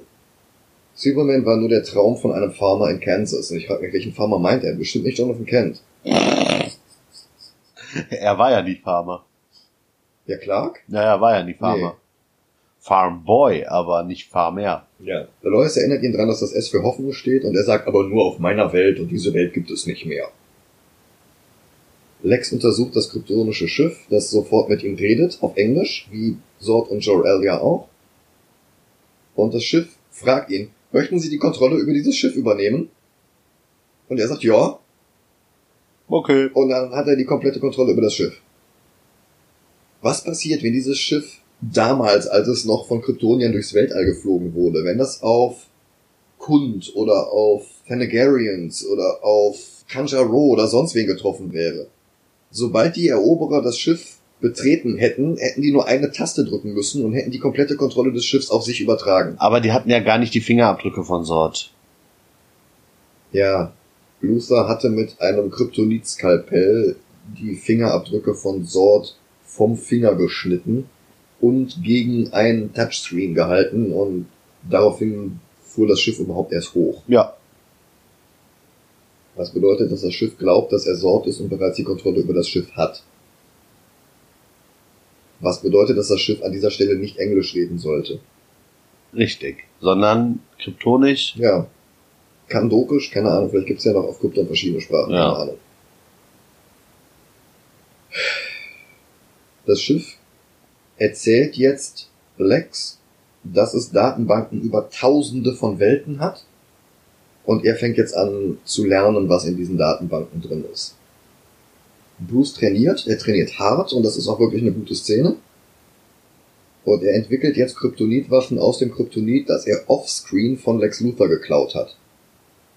Also dieser Einbruch von Batman bei LexCorp, das wäre eine interessante Szene gewesen. Ja. Also kriegen wir sie nicht zu Gesicht, sondern wir sehen nur Lex, der irgendwie dazwischen steht in den Trümmern, wobei ich gedacht hatte, er wäre da schon auf dem Schiff. Nee. Nee. Und Bruce entwickelt jetzt aus dem Kryptonit einen Speer und Giftgas. Zwei Sachen haben mir an dieser Stelle gefehlt in dem Film. Erstens, irgendeine Szene oder irgendein Kanister im Hintergrund, auf dem Jonathan Crane steht, aka Scarecrow, dass man vielleicht sagen könnte, okay, er benutzt das äh, Fear Gas von Scarecrow und mischt das mit Kryptonit. was sogar von einem späteren Dialog abgedeckt wäre. Richtig. Und was mir fehlt, ist an diesem Punkt der Wandel von Lex Luthor. Zu diesem dummen Spielkind zu einem ernsten, zu einer ernsten Persönlichkeit. Dass das alles nur eine Maske gewesen wäre, dass das nur vorgespielt gewesen Genau, wäre. da, so nach dem Motto, äh, ach, dem dummen Jungen glaubt doch keiner, dass er was Böses tun würde. Ja. Es hätte ja auch nur in einer kleinen Szene, wo niemand dabei ist, gereicht. Vor den ganzen Leuten, vorm Senator und so. Wenn er da dieses Haha, Ahoi, Ahoi gemacht hätte, okay. Aber die Szenen, wo er alleine ist, oder wo er mit Superman alleine ist. Wenn er da der ernste Lex Luthor wäre. ja, aber ist er nicht. Ist er nicht. Aber wenn, dann wär's, dann würde ich Jesse, sagen, Jesse Eisenberg hat super gemacht. Aber nein. Fuck you, Lex Luthor. Fuck you, Zack Snyder. Nachdem Bruce jetzt diese Waffen entwickelt hat, guckt er nochmal in den Ordner von Lex, in dem der Daten gesammelt hat. Fotos, Videos von Wonder Woman, Cyborg, Flash und Aquaman. Und Lex hat sich sogar die Mühe gemacht, so kleine Superhelden-Symbole für jeden zu entwerfen. Und diese Symbole sind dann auf dem Ordner drauf. Und er guckt sich jetzt alle Dateien im Wonder Woman Ordner an und das sind halt diverse Filmaufnahmen und Fotos von Wonder Woman von 2015 oder was auch immer. Und ein Foto aus dem Ersten Weltkrieg, auf dem sie halt wirklich original genau so aussieht. Das heißt, sie ist in den letzten 100 Jahren nicht einen Tag gealtert. Wir dachten, als äh, Bruce sich die Datei von Wonder Woman anguckt, dachten wir beide, dass was fehlt in dem Film. Ja, weil ja noch die ganzen Trailer für die anderen Filme kommen müssen, aber das kommt tatsächlich erst später. Und wir schneiden wieder zurück zum Schiff und schneiden ist das Stichwort, denn Luther schneidet sich jetzt selber die Handfläche auf, weil er seine DNA mit der von Sort kombinieren will. Was genau macht er da? Be belebt er Sots Körper wieder? Oder klont er Sot mit seiner DNA? Das Schiff gibt nur Warnhinweise, dass was er da macht verboten ist und nicht gehen sollte. Genau. Aber weil das Schiff ihm bereits volle Kontrolle gegeben hat, lässt er halt diese Warnhinweise, Warnhinweise sein, ignoriert das und übersteuert das halt mit seiner Supreme Kommando Funktion. Sudo, Klone, Sort. Ja. So oder so, er kombiniert seine DNA mit der von Sort. Und das geht auch nur, indem er sich selber seine Hand aufschneidet. Also sich in den Finger pieksen oder eine Haarprobe oder eine Speichelprobe, das geht alles nicht. Er muss sich halt wirklich wie in irgendeiner schlechten Winnetou-Verfilmung den Arm aufschneiden. Die Proteste gegen Superman, dem jetzt immer noch die Schuld an der Explosion gegeben wird, von der wir bereits wissen, dass sie aus dem Rollstuhl kam und Superman nichts damit zu tun hatte, diese Proteste werden größer. es gibt halt jetzt wirklich die Forderung, dass die Leute Superman brennen sehen wollen. Superman geht inzwischen im Himalaya wandern und sieht da Jonathan Kent, der gerade Steine aufeinander turmt. Und Jonathan Kent sagt, ja, das ist hier jetzt so die Spitze, das ist der höchste Punkt. Von hier an geht's in alle Richtungen nur bergab. Und damit hat er recht, weil ab dem Zeitpunkt geht der Film noch mehr bergab. Der Film war bis hin mies. Aber wenn er jetzt noch die Kurve bekommen hätte, hätte man einiges entschuldigen können. So wie Man of Steel von einem erstaunlich guten ersten Teil hart wegkackte und unerträglich schlecht wurde, fängt Batman wie Superman bei diesem Niveau an und macht jetzt einen Bruch in noch viel, viel schlimmer. Eine Sache zum Beispiel, die den Film besser gemacht hat. Ich meine, ich verstehe es nicht und du wahrscheinlich auch nicht, warum und wie Clark jetzt mit seinem Vater Jonathan reden kann. Ja, der steht halt oben auf dem äh, Himalaya. Dann wurde er wahrscheinlich vor dem Tornado Zu Mount Everest hingewirbelt, ja. Und steht jetzt da in seinem Holzfällerhemd und macht nichts außer Steine aufeinander und kommt nicht mehr runter. Der ist gar nicht tot. Jetzt ergibt das alles einen Sinn. Er wird. Ah. Okay. Nein, Spaß beiseite. Es ist ja Clark anscheinend. hat halt einfach nur Hallos. Ja. Und diese Szene hätte eigentlich kommen müssen, nachdem er das erste Mal vom Gas von Batman getroffen wird. Weil es ja das Scarecrow-Gas ist, ja. Richtig. Denn seine größte Angst ist, meine größte Angst, äh, Kevin Costner als Jonathan Kent. Es folgt eine völlig bedeutungslose Anekdote über Clarks Opa, die einfach nur wieder mal zeigt, dass Jonathan Kent ein eingesperrt gehörter Soziopath ist. Er erzählt, dass da wohl mal irgendwann der Damm gebrochen ist und Jonathan Kent hat dann zusammen mit seinem Vater, also mit Clarks Opa, die Farm gerettet und dann haben sie Hero Cake gegessen, während die Nachbarfarmen in den Fluten versanken. Er nennt das wirklich Hero Cake. Weil sie es geschafft haben, ihre Farm zu retten, haben sie sich diesen tollen Kuchen verdient. Und dann essen sie diesen Kuchen, während die Farm der Langs und andere Farmen ringsum vernichtet werden von den Fluten. Dieser Jonathan Kent erklärt so viel, aber nichts erklärt diesen Jonathan Kent. Nein. Außer Zack Snyder. Der Jonathan Kent aus den Comics und auch der Jonathan Kent aus dem Superman 78. Wenn da Land untergehen würde und er würde sehen, okay, wir haben unsere Farm gerettet, los zu den anderen, wir, machen, wir helfen da weiter. Dieser Jonathan Kent würde sich opfern, Ja, aber nicht Kevin Costner und der Hund und der Tornado und oh, ich geh schon wieder kaputt. Bruce und Alfred sehen sich jetzt in den verbrannten Trümmern von Wayne Manor um, aus keinem nachvollziehbaren Grund.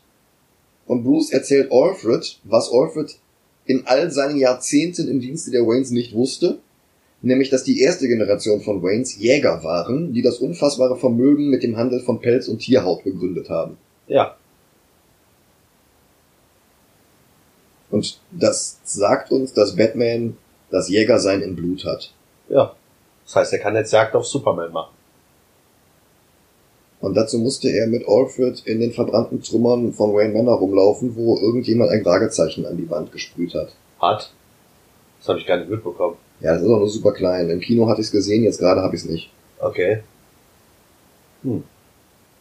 Die Nachrichten fragen jetzt, wenn Superman nicht die Schuld an der Explosion hat, warum hat ihn dann seitdem niemand mehr zu Gesicht bekommen? Die Nachrichten wissen bereits, wer Schuld an der Explosion hat. Die Nachrichten wissen bereits, dass der Rollstuhl explodiert ist, um Superman zu schaden, um den Senat zu sprengen. Und nichts ergibt Sinn.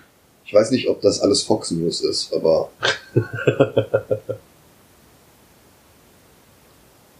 So, Batman begutachtet jetzt seine ganzen Waffen.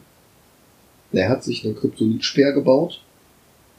Und er hat sich original die Rüstung aus Frank Millers Dark Knight Returns gebaut, mit einem einzigen Unterschied. Leuchtende Augen. Sie braucht keine externe Stromversorgung. Ah, okay. Das ist ja der große Höhepunkt in Dark Knight Returns. Nachdem Bruce Wayne aus dem Ruhestand zurückgekehrt ist, um in Gotham wieder aufzuräumen,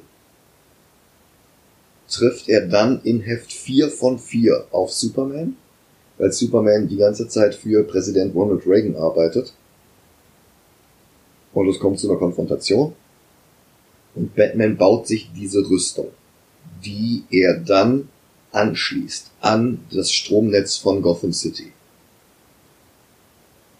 Und das wird jetzt in meiner kurzen Zusammenfassung nicht ganz deutlich, aber der Punkt ist halt, dass nicht Batman gegen Superman kämpft, Sondern Gotham.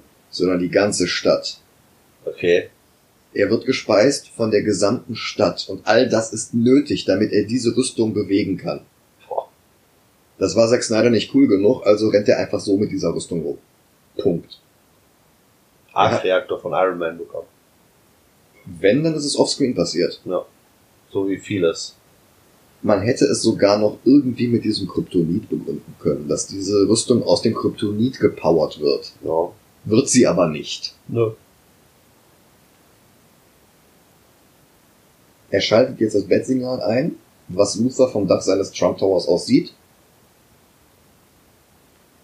Weil, das haben wir noch gar nicht erwähnt, Metropolis und Gotham City sind in der Welt von Zack Snyder Durch einen Fluss getrennt. Ja, das ist halt so wie New York City und New Jersey, nur noch näher. Ja. Es ist quasi wie rechte Rheinseite und linke Rheinseite von Köln. Ja, oder von Bonn oder von Düsseldorf, ist scheißegal.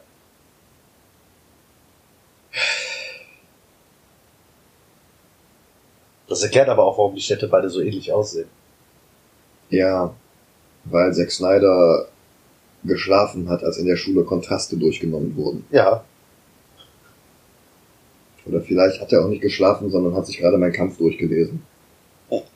Ich weiß nicht, der Typ hat so eine Faszination mit Faschismus und das ist einfach nicht mehr lustig. Und der darf einfach mal einen Superman-Film drehen. Es gibt so viele Regisseure, die besser geeignet wären. Warum nicht Brad Bird? Warum nicht Ryan Johnson? Es gibt so viele, die es besser könnten und stattdessen hat sich Warner bei Man of Steel für Zack Snyder entschieden und nachdem der dann böse, böse gefloppt ist, haben sie ihn dann auch noch den Rest des DC-Universums planen lassen. Ich weiß nicht, ob irgendwer bei Warner Geld drauf gesetzt hat, dass die DC-Filme Flops sind. Hm. Weil die einige Jahre lang sehr, sehr zielgerichtet die schlechtesten Filme gedreht haben, die sie drehen Das ist konnten. eine Verschwörung von Marvel. Wir haben da jemanden bei DC eingeschleust, der gesagt hat, nach Man of Steel. Zack Snyder macht weiter. Dann muss dieser Maulwurf aber irgendwann entlassen worden sein, weil sie dann ja so Sachen wie Shazam und Wonder Woman gedreht haben, die ganz okay sind. Ja, ja. Ohne dass das aufgeflogen ist. Siehst du mal, was äh, James Gunn, ähm, ich meinte natürlich. Der Nein, Spaß beiseite. Fast so logisch wie der von Luther. Ja. Apropos Luther. Der lässt Lois entführen und mit dem Helikopter zu ihm bringen. Und er faselt schon wieder völlig unzusammenhängendes Zeug. Er hat schon wieder Stimmungsschwankungen mitten im Satz und er grunzt und er stammelt und er zieht die Nase hoch und dann schmeißt er Lois vom Dach. This looks like a job for Superman. Das letzte Mal, dass wir Superman gesehen hatten, war er mit Bart in Trekkingklamotten auf dem Mount Everest, wo er mit seinem toten Vater gesprochen hat. Und Attosekunden nachdem Lois von dem Dach geschubst wird, ist Superman glatt rasiert, voll im Superman-Kostüm und fängt sie in der Luft auf. Und obwohl sie gerade mit dem Hubschrauber hingebracht wurde, haben sie hier noch nicht mal eine Anspielung auf Superman 78 gebracht. Vielleicht war der Pilot der gleiche. Ich weiß nicht, ob er den Piloten hier gesehen hat. Nein, auch nicht in Superman 78. Ah, okay, ja, dann war es wirklich der gleiche. Das war die Anspielung. Superman setzt sie auf den Boden ab und fliegt dann wieder hoch zum Dach und redet mit Lex. Und der nutzt jetzt seine bisher nicht bekannten psionischen Fähigkeiten, damit Superman ihn ausreden lässt. Wir erinnern uns, das letzte Mal, als Lois nur bedroht wurde, hat er die Person durch drei Steinmauern gematscht. Er lässt Lex jedenfalls lange genug schwafeln, damit Lex sagen kann, dass er weiß, dass Superman eigentlich Clark Joseph Kent heißt, woraufhin er Superman auch nur noch Clark Joe nennt. Clark Joe! Dann fängt er von der Theodizee-Frage an. Die ist in der Theologie die Frage, wenn Gott allmächtig ist und gut ist, warum gibt es dann Leid in der Welt? Entweder er ist nicht allmächtig oder er ist nicht gut. Und genau das muss sich jetzt Superman vorwerfen lassen und das auch nicht mal zu Unrecht. Ja. Auch wenn es nichts mit Lex Luthers Motivation zu tun hat. Es sei denn, die Motivation schwankt immer hin und her, so wie beim Pinguin. Aber auch das würde nichts entschuldigen, es würde es nur noch schlimmer machen. Und jetzt befiehlt er Superman, Batman bis zum Tod zu bekämpfen. Das sagt er. Fight to the death. Und er enthüllt jetzt, nachdem Superman ihn immer noch reden lässt, dass er Clarks Mutter Martha hat entführen lassen und er aber nicht weiß, wo sie hin entführt wurde, damit er sich jetzt nicht verplappern kann oder nicht von Superman gefoltert werden kann. Und weil sie eine Hexe ist, bitte nicht fragen, wird sie verbrannt. Es sei denn, Superman tötet Batman und bringt Lex seinen Kopf innerhalb von einer Stunde. Schnitt, wir sehen die Wachen von Martha einen Wecker mit großen roten Leuchtbuchstaben runterticken lassen und das sind jetzt nur noch 35 Minuten. Ja, 35 Minuten. Aber man könnte ja meinen, okay, jetzt beeilt sich Superman ganz schnell äh, zu Batman zu kommen oder seine Mutter zu retten. Nee, er geht erstmal ein bisschen mit Los schnacken. I have to convince him to help me or he has to die. Aus dem Mund von Superman.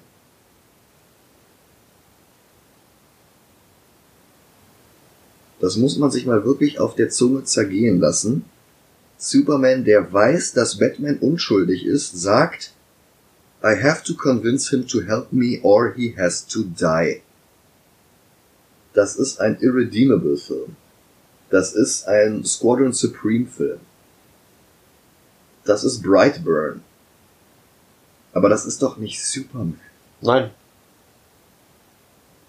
Wie kann man denn, und damit meine ich noch nicht mal Zack Snyder, allein, wie kann man denn Superman so katastrophal fehlinterpretieren?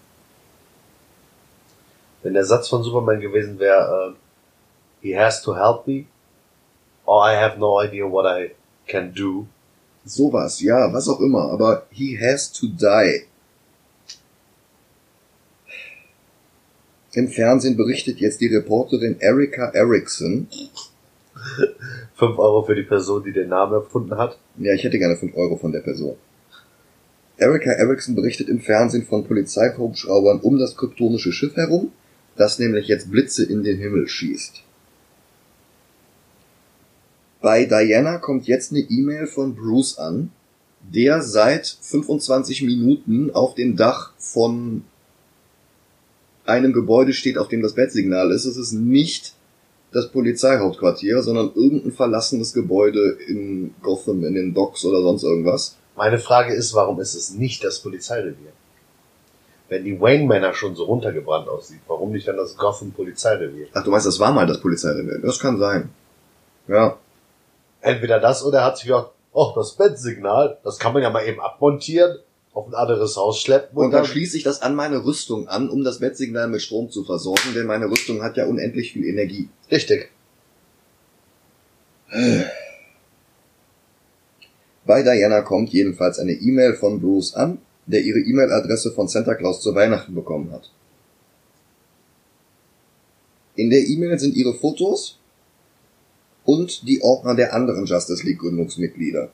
Und sie sieht sich jetzt alle Dateien der Reihe nach an und wir sind die Geiseln, die gefesselt sind und mitgucken müssen. Barry Allen ist in einem Supermarkt. Der Supermarkt wird überfallen.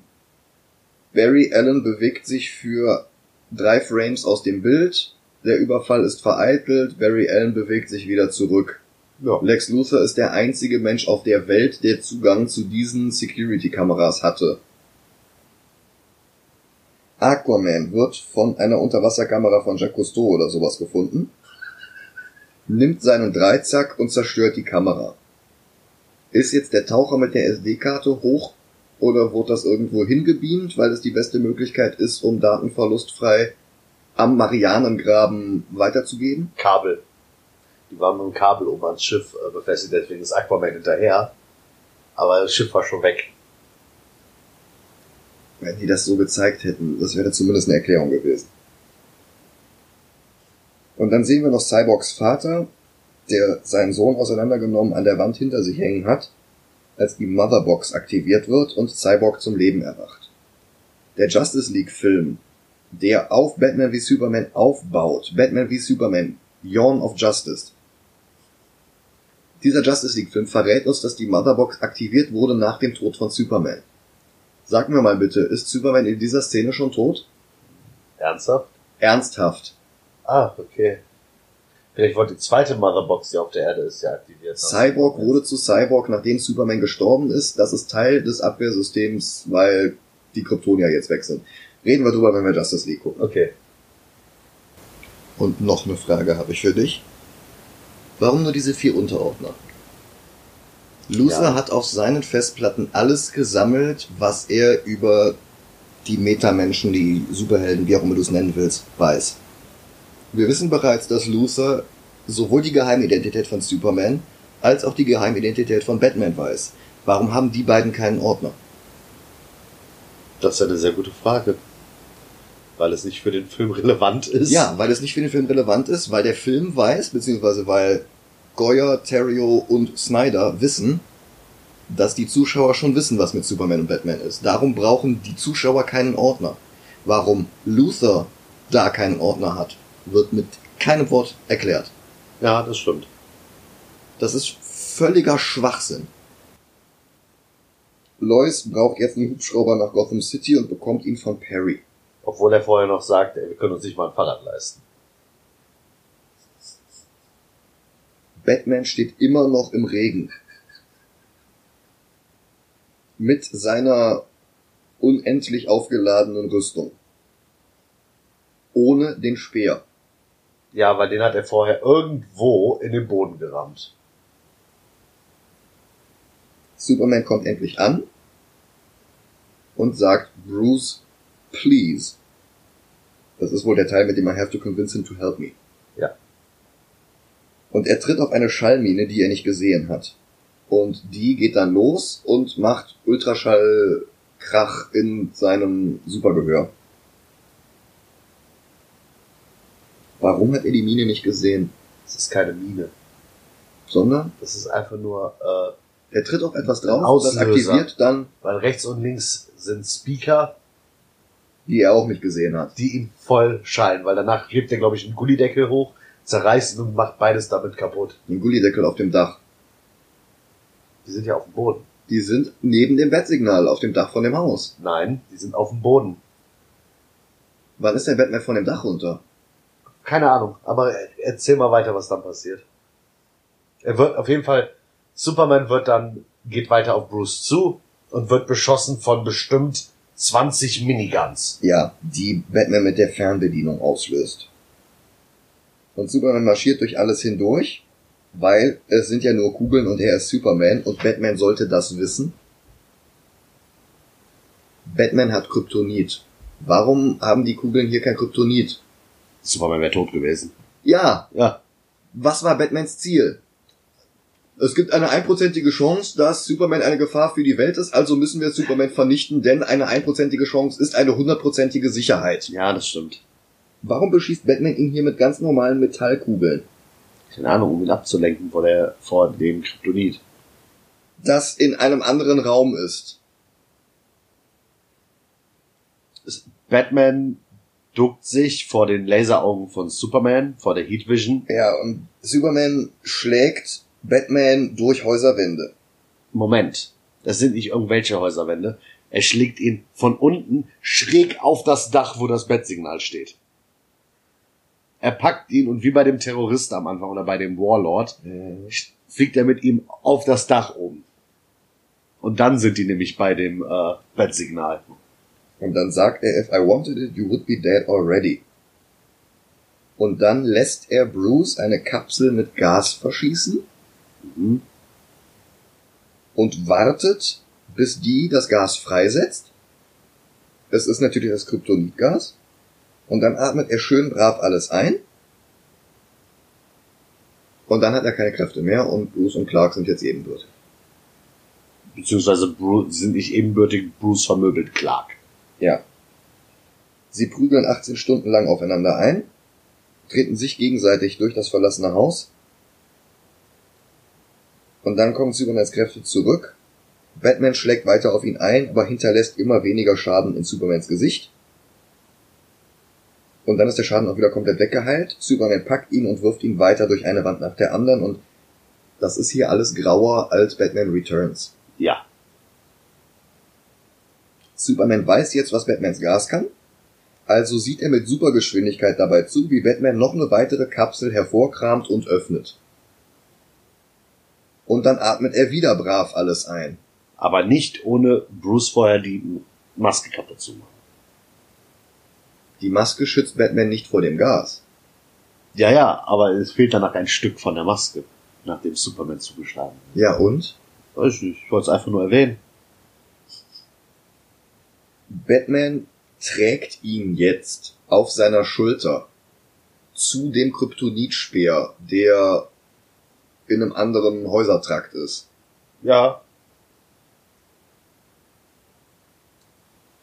Und jetzt kommt der große Punkt. Batman sagt zu Superman, ich wette, deine Eltern haben dir beigebracht, dass du etwas bedeutest, dass du aus einem Grund hier auf der Erde bist. Meine Eltern haben mir eine andere Lektion beigebracht, indem sie ohne jeglichen Grund im Rinnstein gestorben sind. Batman spricht hier an, dass Superman menschliche Eltern hat. Und dass das irrelevant ist, weil Batmans menschliche Eltern eine andere Lektion für ihn hatten. Dass Superman menschliche Eltern hat, ist völlig irrelevant. Dann schwingt er Superman an einem Seil herum und zerstört alle tragenden Wände und Säulen, ohne dass das Haus einstürzt. They told me the world only makes sense if you force it to. Das ist hier schon wieder Kontrolle, Durchordnung und Faschismus ist toll, wenn man Zack Snyder heißt. Ja. Er greift den Kryptonitspeer. Du warst niemals ein Gott, du warst noch nicht mal ein Mann. Obwohl du menschliche Eltern hattest, die dir beigebracht haben, dass du für etwas stehst und dass du aus einem Grund hier bist. Und das ist dann der Moment, wo der schon fast sterbende Superman Martha erwähnt. Save her. Save Martha. Und Batman mit seinem affigen Kindergartenstimmenverzerrer sagt, Because it's his mother's name. Ja, Und Lois kommt dazu. genau. Aber vorher sehen wir noch mal kurz das Grab von Batmans Mutter und wir sehen noch einmal, wie Batmans Mutter stirbt, damit Ja, auch stimmt. jeder Hillbilly rafft, dass beide Mütter Martha heißen. Was? Das Schiff verschießt immer noch Blitze und Lois stellt fest, dass es der Stadt Strom entzieht. Damit haben wir den Plot von Batman Returns. Genau jetzt in dieser Sekunde hat es Alfred geschafft, das Handy vom KGBs zu einem Lagerhaus zu verfolgen. Und das ist natürlich das Haus, in dem Martha gefangen gehalten wird, weil sie Glück haben und der Mensch, der dieses Handy besitzt, das einzige Handy, das sie tracken können, ist einer von den Leuten, die Martha bewachen. Ja. Und er sagt ihr, This is the moment where we say goodbye and every time we say goodbye you die a little. Er sagt das noch mit einem super affektierten russischen Akzent, den tue ich euch jetzt nicht an. Batman ist mit dem Batwing dahin geflogen und räumt auf. In einer sehr cool choreografierten Action-Szene, die völlig katastrophal ausgeleuchtet ist. Mhm. Und die Sets sind halt schon wieder alle grau in grau in grau in grau. Die ganzen Leute tragen alle grau oder schwarz. Batman trägt grau und schwarz. Und ich kann echt nicht mehr. Ne? Ich auch nicht. Ich bin durch nach dem Film. Batman lässt niemanden überleben. Batman, dessen gesamte Motivation in diesem Film hier war, dass Superman keine Rücksicht genommen hat, dass Leute zu Schaden gekommen sind, dass Leute gestorben sind, tötet den ganzen Film über Leute links und rechts, sowohl Verbrecher als auch Unschuldige. Und jetzt hier wird er nochmal besonders brutal. Der schießt um sich. Er prügelt Leute gegen, in und durch Wände. Er sprengt sie mit ihren eigenen Granaten in die Luft. Er wirft einem einen Container an den Kopf. Und dann sprengt er KG Beast mit seinem eigenen Flammenwerfer in die Luft. Und während der explodiert, springt er zu Martha rüber und hält sein Cape vor sie, damit die Explosion, die freundlicherweise lange genug gewartet hat, bis sie den halben Meter zu Martha zurückgelegt hat, damit sie sie verschont. Ja. Das ist so schlimm wie in Blade 2, wo sie sich vor Licht wegducken, weil sie es kommen sehen. Aber das war ja auch von David Goyer. Ach ja, stimmt.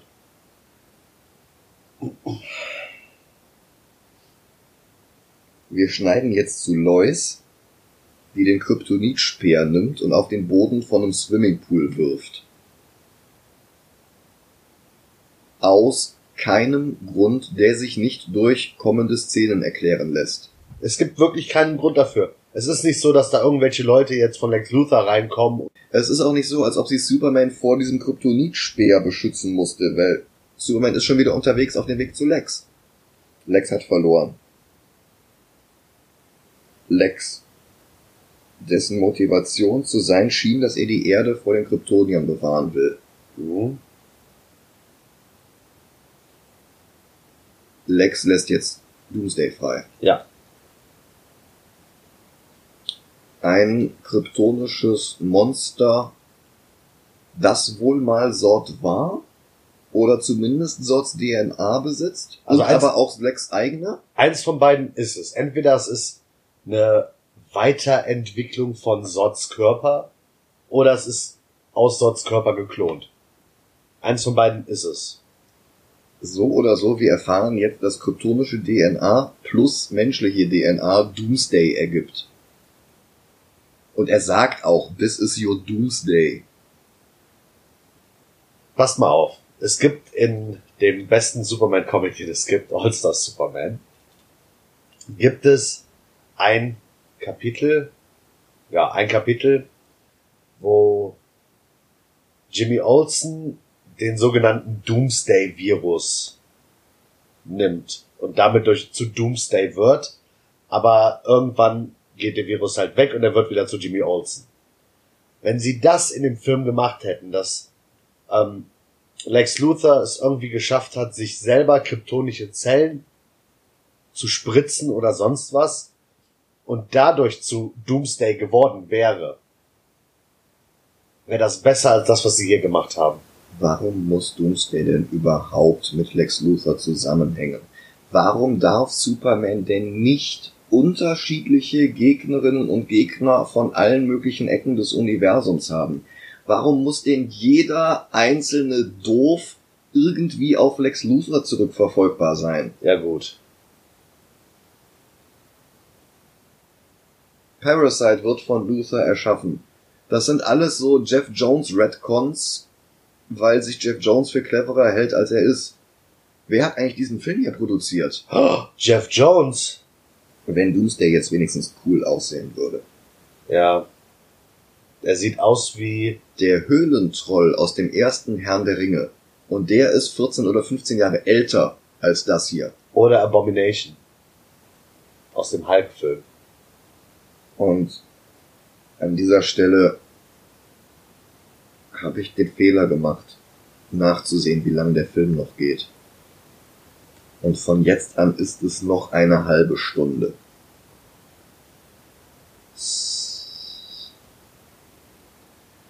Und es ist noch nicht mal eine spannende halbe Stunde. Es sind jetzt graue CGI-Blobs gegen grau-blaue CGI-Blobs gegen andere graue CGI-Blobs vor grauen Hintergründen im Regen.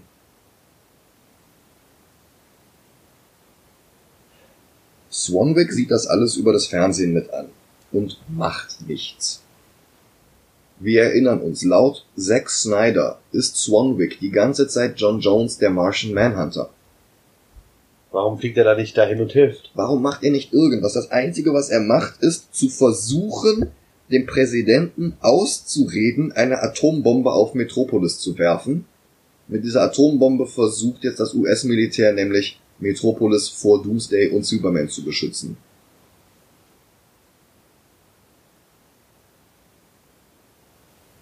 Der Präsident lässt sich nicht überreden, lässt sich nicht aufhalten, die Rakete wird gezündet.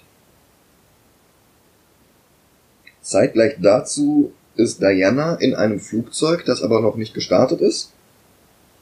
Und sie sieht dann in einem Fernseher an Bord des Flugzeuges, dass da gerade Kampf im Gange ist. Denn alles ist da voller Nachrichtencrews und niemand von denen kommt zu Schaden. Natürlich nicht. Natürlich nicht, weil sich die Leute ja beschwert haben, dass in Man of Steel die Leute zu Schaden gekommen sind. Ja.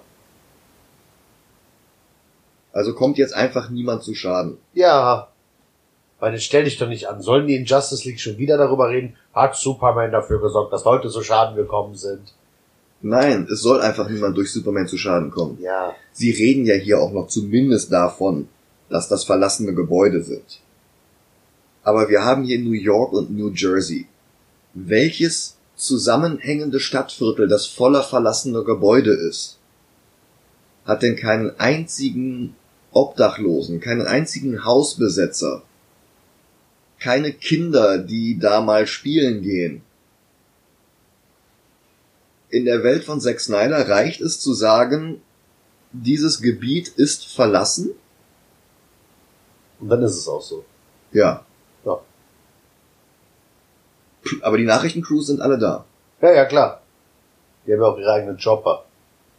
Diana verlässt die Maschine in Zivil Ja. und ist zwei Szenen später in Kostüm mit Schwert und Schild vor Ort. Ja, die ist darüber geflogen. Golden Age Wonder Woman konnte nicht fliegen. Die Wonder Woman nach der Crisis konnte fliegen. Und je nach Autor hat sie manchmal ein unsichtbares Flugzeug. Wenn sie fliegen kann, warum fliegt sie dann mit einer Linienflugmaschine? Andere Frage. Hast du ihr Flugzeug gesehen, ihr eigenes? Nein. Die Atombombe geht hoch. Im Weltall. Die sind in der Atmosphäre, mindestens. Doomsday geht dann aber wieder runter Genau. und absorbiert die komplette Energie aus dieser Bombe. Ja. Und dabei wachsen ihm dann ein paar von diesen Knochenauswüchsen, die der Comic Doomsday hat. Er sieht immer noch nicht so aus wie der Comic Doomsday. Aber die Bombe hat ihn stärker gemacht und jetzt verschießen seine Augen auch Hitzeblick-Laser. Ja. Batman hat jetzt den tollen Plan, wir könnten Doomsday ja nach Gotham lotsen, weil da immer noch der Kryptonitspeer liegt. Fliegt mit dem Batwing zu ihm rüber und beschießt ihn.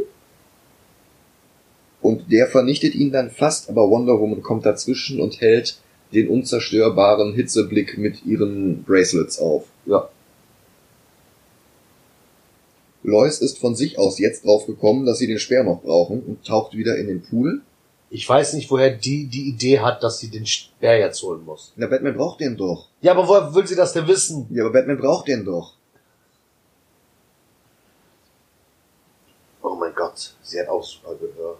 Zack Snyder fängt nicht jetzt an, plötzlich darauf zu achten, dass irgendetwas logisch aufeinander folgt. Ja. Superman kommt aus der Stratosphäre zurück und wir bekommen diesen Trailer-Moment, wo Superman fragt, also Superman sieht Wonder Woman und er fragt, is she with you? Und Batman, der den ganzen Film über mit Diana zusammengearbeitet hat und vor 20 Sekunden noch mit ihr zusammen Strategie besprochen hat, antwortet, I thought she was with you. Das war der Moment, wo ich glaube ich 20 IQ-Punkte verloren habe. Nicht genug, dass mir danach der Film Spaß machen würde. Aber dieser Film ist dermaßen zermürbend. Ja.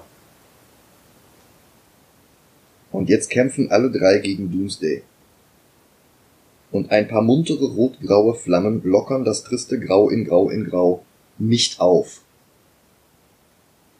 Es gibt noch ein paar rot-graue Blitze und es gibt noch ein paar gelbe Lichteffekte. Bum, bum, Hitzeblick, bum, bum, brennen, bum, krach, bum, peng, bum, bum, Hitzeblick, bum, bum, bum, bum, Rauchgranate, bum, bum. Und Lois taucht immer noch. Und Superman bekommt es mit, dass ihr Herz aufhört. Ja, sie ist halt unter den Trümmern gefangen, ihr geht die Luft aus und anscheinend ertrinkt sie laut genug, dass er das mitkriegt. Der Speer ist unter Wasser. Lois schafft es nicht dahin, Superman holt sie raus, bringt sie nach oben. Sie fängt wieder an zu atmen und er springt ins Wasser. Holt dann den Speer, treibt an die Oberfläche. Okay. Sie zieht ihn raus und wirft den Speer direkt weg. Und Lois holt Superman jetzt aus dem Wasser. Und sie geben der über 100 Jahre alten Kriegerin den Speer und Superman, der gelernt hat, dass Töten schlecht ist, rettet alles und wirft Doomsday dann auf den Mond. Ja. Nein. Entschuldigung, das war die Version, die Sinn ergeben hätte. Wonder Woman fixiert Doomsday mit ihrem Lasso. Batman schießt auf ihn völlig ineffektive Kugeln. Ja. Und Superman fliegt mit dem Speer zu ihm. Der Speer tut Superman jetzt im Flug auch gar nichts mehr. Doch. Man sieht an seinem Gesicht, dass er sich richtig anstrengt, dass er. Ja, aber er kann immer noch fliegen. Ja. Eigentlich sollte alleine die Anwesenheit von Kryptonit seine Zellen zerstören. Ja. Und Superman fliegt mit dem Speer hin, tötet Zord ein zweites Mal, bricht nicht in Tränen aus, weil er sich beim Töten von Doomsday einen von Doomsdays Knochen irgendwo reinrammt und daran stirbt. Ja. Lois kommt dazu, es ist zu spät, sie hält ihn in den Armen und Batman und Wonder Woman stehen doof daneben. Cut. Luther ist jetzt im Knast und bekommt eine Glatze rasiert. Wir erfahren durch eine Schlagzeile auf Seite 3, die Perry gerade liest, dass die Rollstuhlexplosion auf Luther zurückgefallen ist mit Martha und Doomsday hat diese ganze Verhaftung hier nichts zu tun. Er wird quasi angeklagt für die äh, Ermordung von vier, einigen Senator Finch und Senatoren. wer da noch so alles rumsaß, Genau. ja. Clark wird auf der Kent Farm aufgebahrt und Martha legt ihm ein Foto von Jonathan Kent in den Sarg, weil sie Clark hasst und möchte, dass er im Jenseits leidet. Was? Warum sollte man sonst jemandem ein Foto von Kevin Costner und Jonathan Kent in den Sarg legen? Ach so. Und dann gibt sie Lois einen Umschlag mit einem Ring. Und sagt, den hat Clark hier hinschicken lassen, weil er wusste, dass du hier bist. Wann?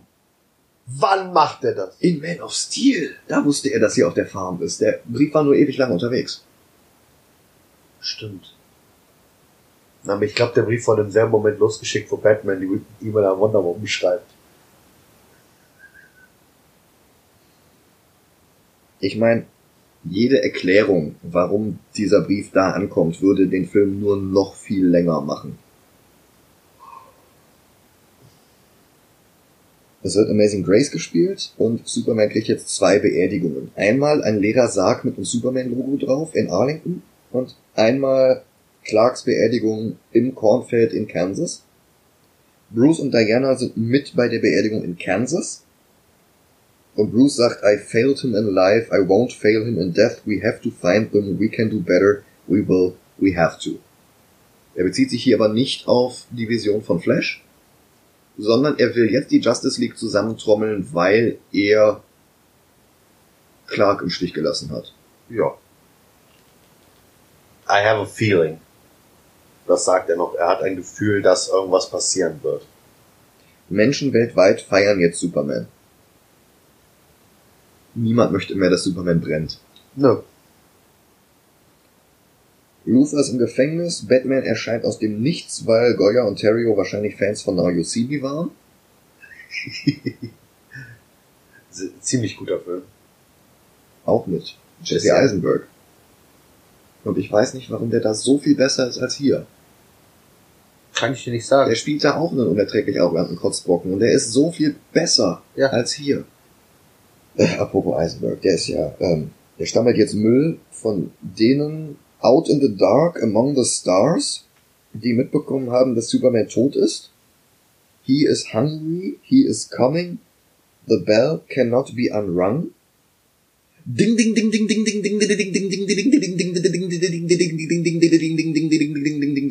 der Film von 2000, 2001 wäre, Crazy hätte Frog. ich eine Erklärung, wo die die Idee für den Crazy Frog her hatten. Ja. Ein Cut auf dieses komische Dämonengemälde, was von Lex Luthers Vater aufgehangen wurde. Und wir hören ihn immer noch. Ding, ding, ding, ding, ding, ding, ding, ding, ding, ding, ding. Es gibt einen Remix aus dieser Szene. Der ist lustig. Aber das rechtfertigt nicht diesen Film. Lois steht am Grab, Erde fällt auf den Sarg, sie geht, wir sehen nochmal den Sarg mit der Erde drauf und es kommt so ein bisschen Bewegung rein, die Erde scheint hochzusteigen. Ja. Der Nachspann setzt ein. Das hat nichts mit Justice League zu tun, wo sie ihn erst wieder ausbuddeln müssen. Wisst ihr, was das Gute am Schluss noch war? Dass der Film hier vorbei ist. Richtig. Keine Post-Credit-Scene. So, Micha. Wo kommt der Film hin? Du hast während des Films mehrmals versucht zu argumentieren, dass er besser sei als Dick Tracy. Dick Tracy ist anstrengend, weil viel Farbe eingesetzt wurde. Aber auch wenn Dick Tracy am Ende ein paar Leute umbringt, ist Dick Tracy nichts anderes als ein etwas übertriebener Kinderfilm. Der hat einige Schwächen, Ist Dick Tracy gerade auf dem letzten? Ja. Also ich glaube, wir müssen nicht darüber reden, dass dieser Film schlechter ist als der andere Film, mit dem Gotham City Strom entzogen wird. Und wo alles grau in grau ist. Ja. Und wo die Motivation des Schurken von einer Szene auf die andere hin und her schwankt. Wenn komplett Batman wie Superman so gut wäre wie die Leistung von Ben Affleck als Batman, wäre unter Into the Spider-Verse, aber über allen anderen Filmen. Da der Film aber nun mal so ist, wie er ist, kommt er unter Dick Tracy. Ja. Nach Dick Tracy war ich ungefähr eine Viertelstunde lang fertig. Weil ich mich satt gesehen habe und dann weiter mit Bildern gefüttert wurde. Batman wie Superman hat keine Bilder. Batman wie Superman hat Grau. Ja. Und Explosionen. Batman wie Superman hat die langweiligsten Explosionen. Da hätte Michael Bayman was machen müssen. Ja, das war Batman wie Superman. Ja, das war die Kinofassung. Und irgendwann müssen wir uns noch den Extended Cut ansehen. Mhm. Ich habe mir sagen lassen, er sei besser, aber ich habe nun wirklich kein großes Verlangen, den zu gucken. Ach, wir haben ja jetzt Patreon, wo man uns auch unterstützen kann, damit wir die Serverkosten für die Episoden wieder reinkriegen. Vielleicht setzen wir uns da ja irgendwie so einen Schwellenwert, solange der, sobald der überschritten ist, sehen wir uns den Extended Cut an oder sowas. Wir haben drei Stufen. Bei der niedrigsten Stufe nennen wir euren Namen während einer Episode. Bei der ersten Stufe nennen wir euren Namen. Ob es euer richtiger Name ist oder ein äh, Pseudonym, ist euch überlassen. Ja, ihr könnt da so, äh, wie bei Wochendämmerung, so Mo Scherzanrufnamen hinschicken. Genau. Und wir, wenn ihr irgendwas zu sagen habt, wie ich grüße meine Freundin, bla bla bla bla, bla lesen wir das auch vor. Bitte kein Mist, weil äh, wenn ihr irgendwas rassistisches oder sexistisches oder sonst was schreibt, Wenn es verfassungsfeindlich ist, dürfen wir es auch gar nicht vorlesen. genau, aber auch wenn es sexistisch ist, werden wir es nicht vorlesen. Also Ja. wenn das jetzt ist, ihr, ich habe angefangen, mit meiner Mama euren Podcast zu hören, sie mag den Podcast, hallo Mama. Ich weiß gar nicht, ob ihr das in das Feld reinschreiben könnt, ob da so viel Zeichen für vorgesehen sind. Ja, oder ich grüße meine Mutter oder irgendwie sowas. Ja. Das ist total in Ordnung. Oder wenn ihr euch über irgendwas lustig macht, was wir in den Folgen machen, ist in Ordnung. Zum Beispiel, dass ich immer gucken sage, mit einem ganz harten K. Und du sagst immer Fischereischiff oder Fischerboot. Ja. Ja. Äh, das zweite, Sind exklusive Episoden, Genau. wo wir uns Filme ansehen, die gerade frisch im Kino laufen. Ich kann jetzt nicht vorhersagen, wie viele Comic-Verfilmungen 2021, 2022 rauskommen werden, aber alleine dieses Jahr sind wir schon mal lockerflockig auf 10 gekommen und haben wahrscheinlich noch was übersehen. haben wir.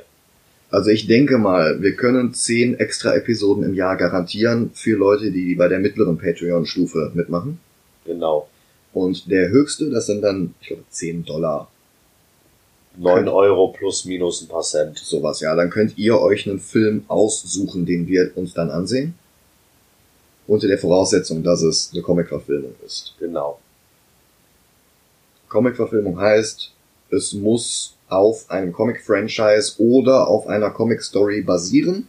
Es kann animiert sein, so wie es Ghost in the Shell oder Spider-Verse war. Es kann Live-Action sein. Es kann sehr, sehr lose drauf basieren oder es kann so dicht dran sein wie Sin City. Ja. Und vielleicht fallen euch ja sogar Filme ein, die wir gar nicht auf dem Schirm haben. Ja, möglich. Ja. Wenn genug zusammenkommt, dann sehen wir uns den Extended Cut von Batman wie Superman an. Ansonsten haben wir jetzt erstmal einen Monat Ruhe vor dem DC EU, bevor wir uns Suicide Squad geben müssen. Oh ja. Und wenn wir Suicide Squad gucken, wollen wir schon sagen, was die erste extra Episode dann wäre? Ich glaube, die Leute wissen, dass im Februar Birds of Prey and the Fantabulous Emancipation of One Harley Quinn ins Kino kommt. One Harley Quinn. One Harley Quinn. Oh Gott. Also das ist auf jeden Fall, Burbs of Prey ist auf jeden Fall die erste Patreon-Episode. Und ja, Nächste Woche müssen wir erstmal wieder was Gutes gucken. ja, das heißt, wir gehen in der Welt der, in die Welt der Vampire. Ja. Wir sehen uns einen Film von einem der Drehbuchautoren des letzten Platzes an. Unter der Regie vom Regisseur des drittletzten Platzes. Stephen Norrington und David Goyer waren nämlich auch mal gut. Oder vielleicht sind sie gut, wenn sie das richtige Franchise haben. Nächste Woche gibt's Blade. Bis dahin, schönen Tag noch. Macht's gut.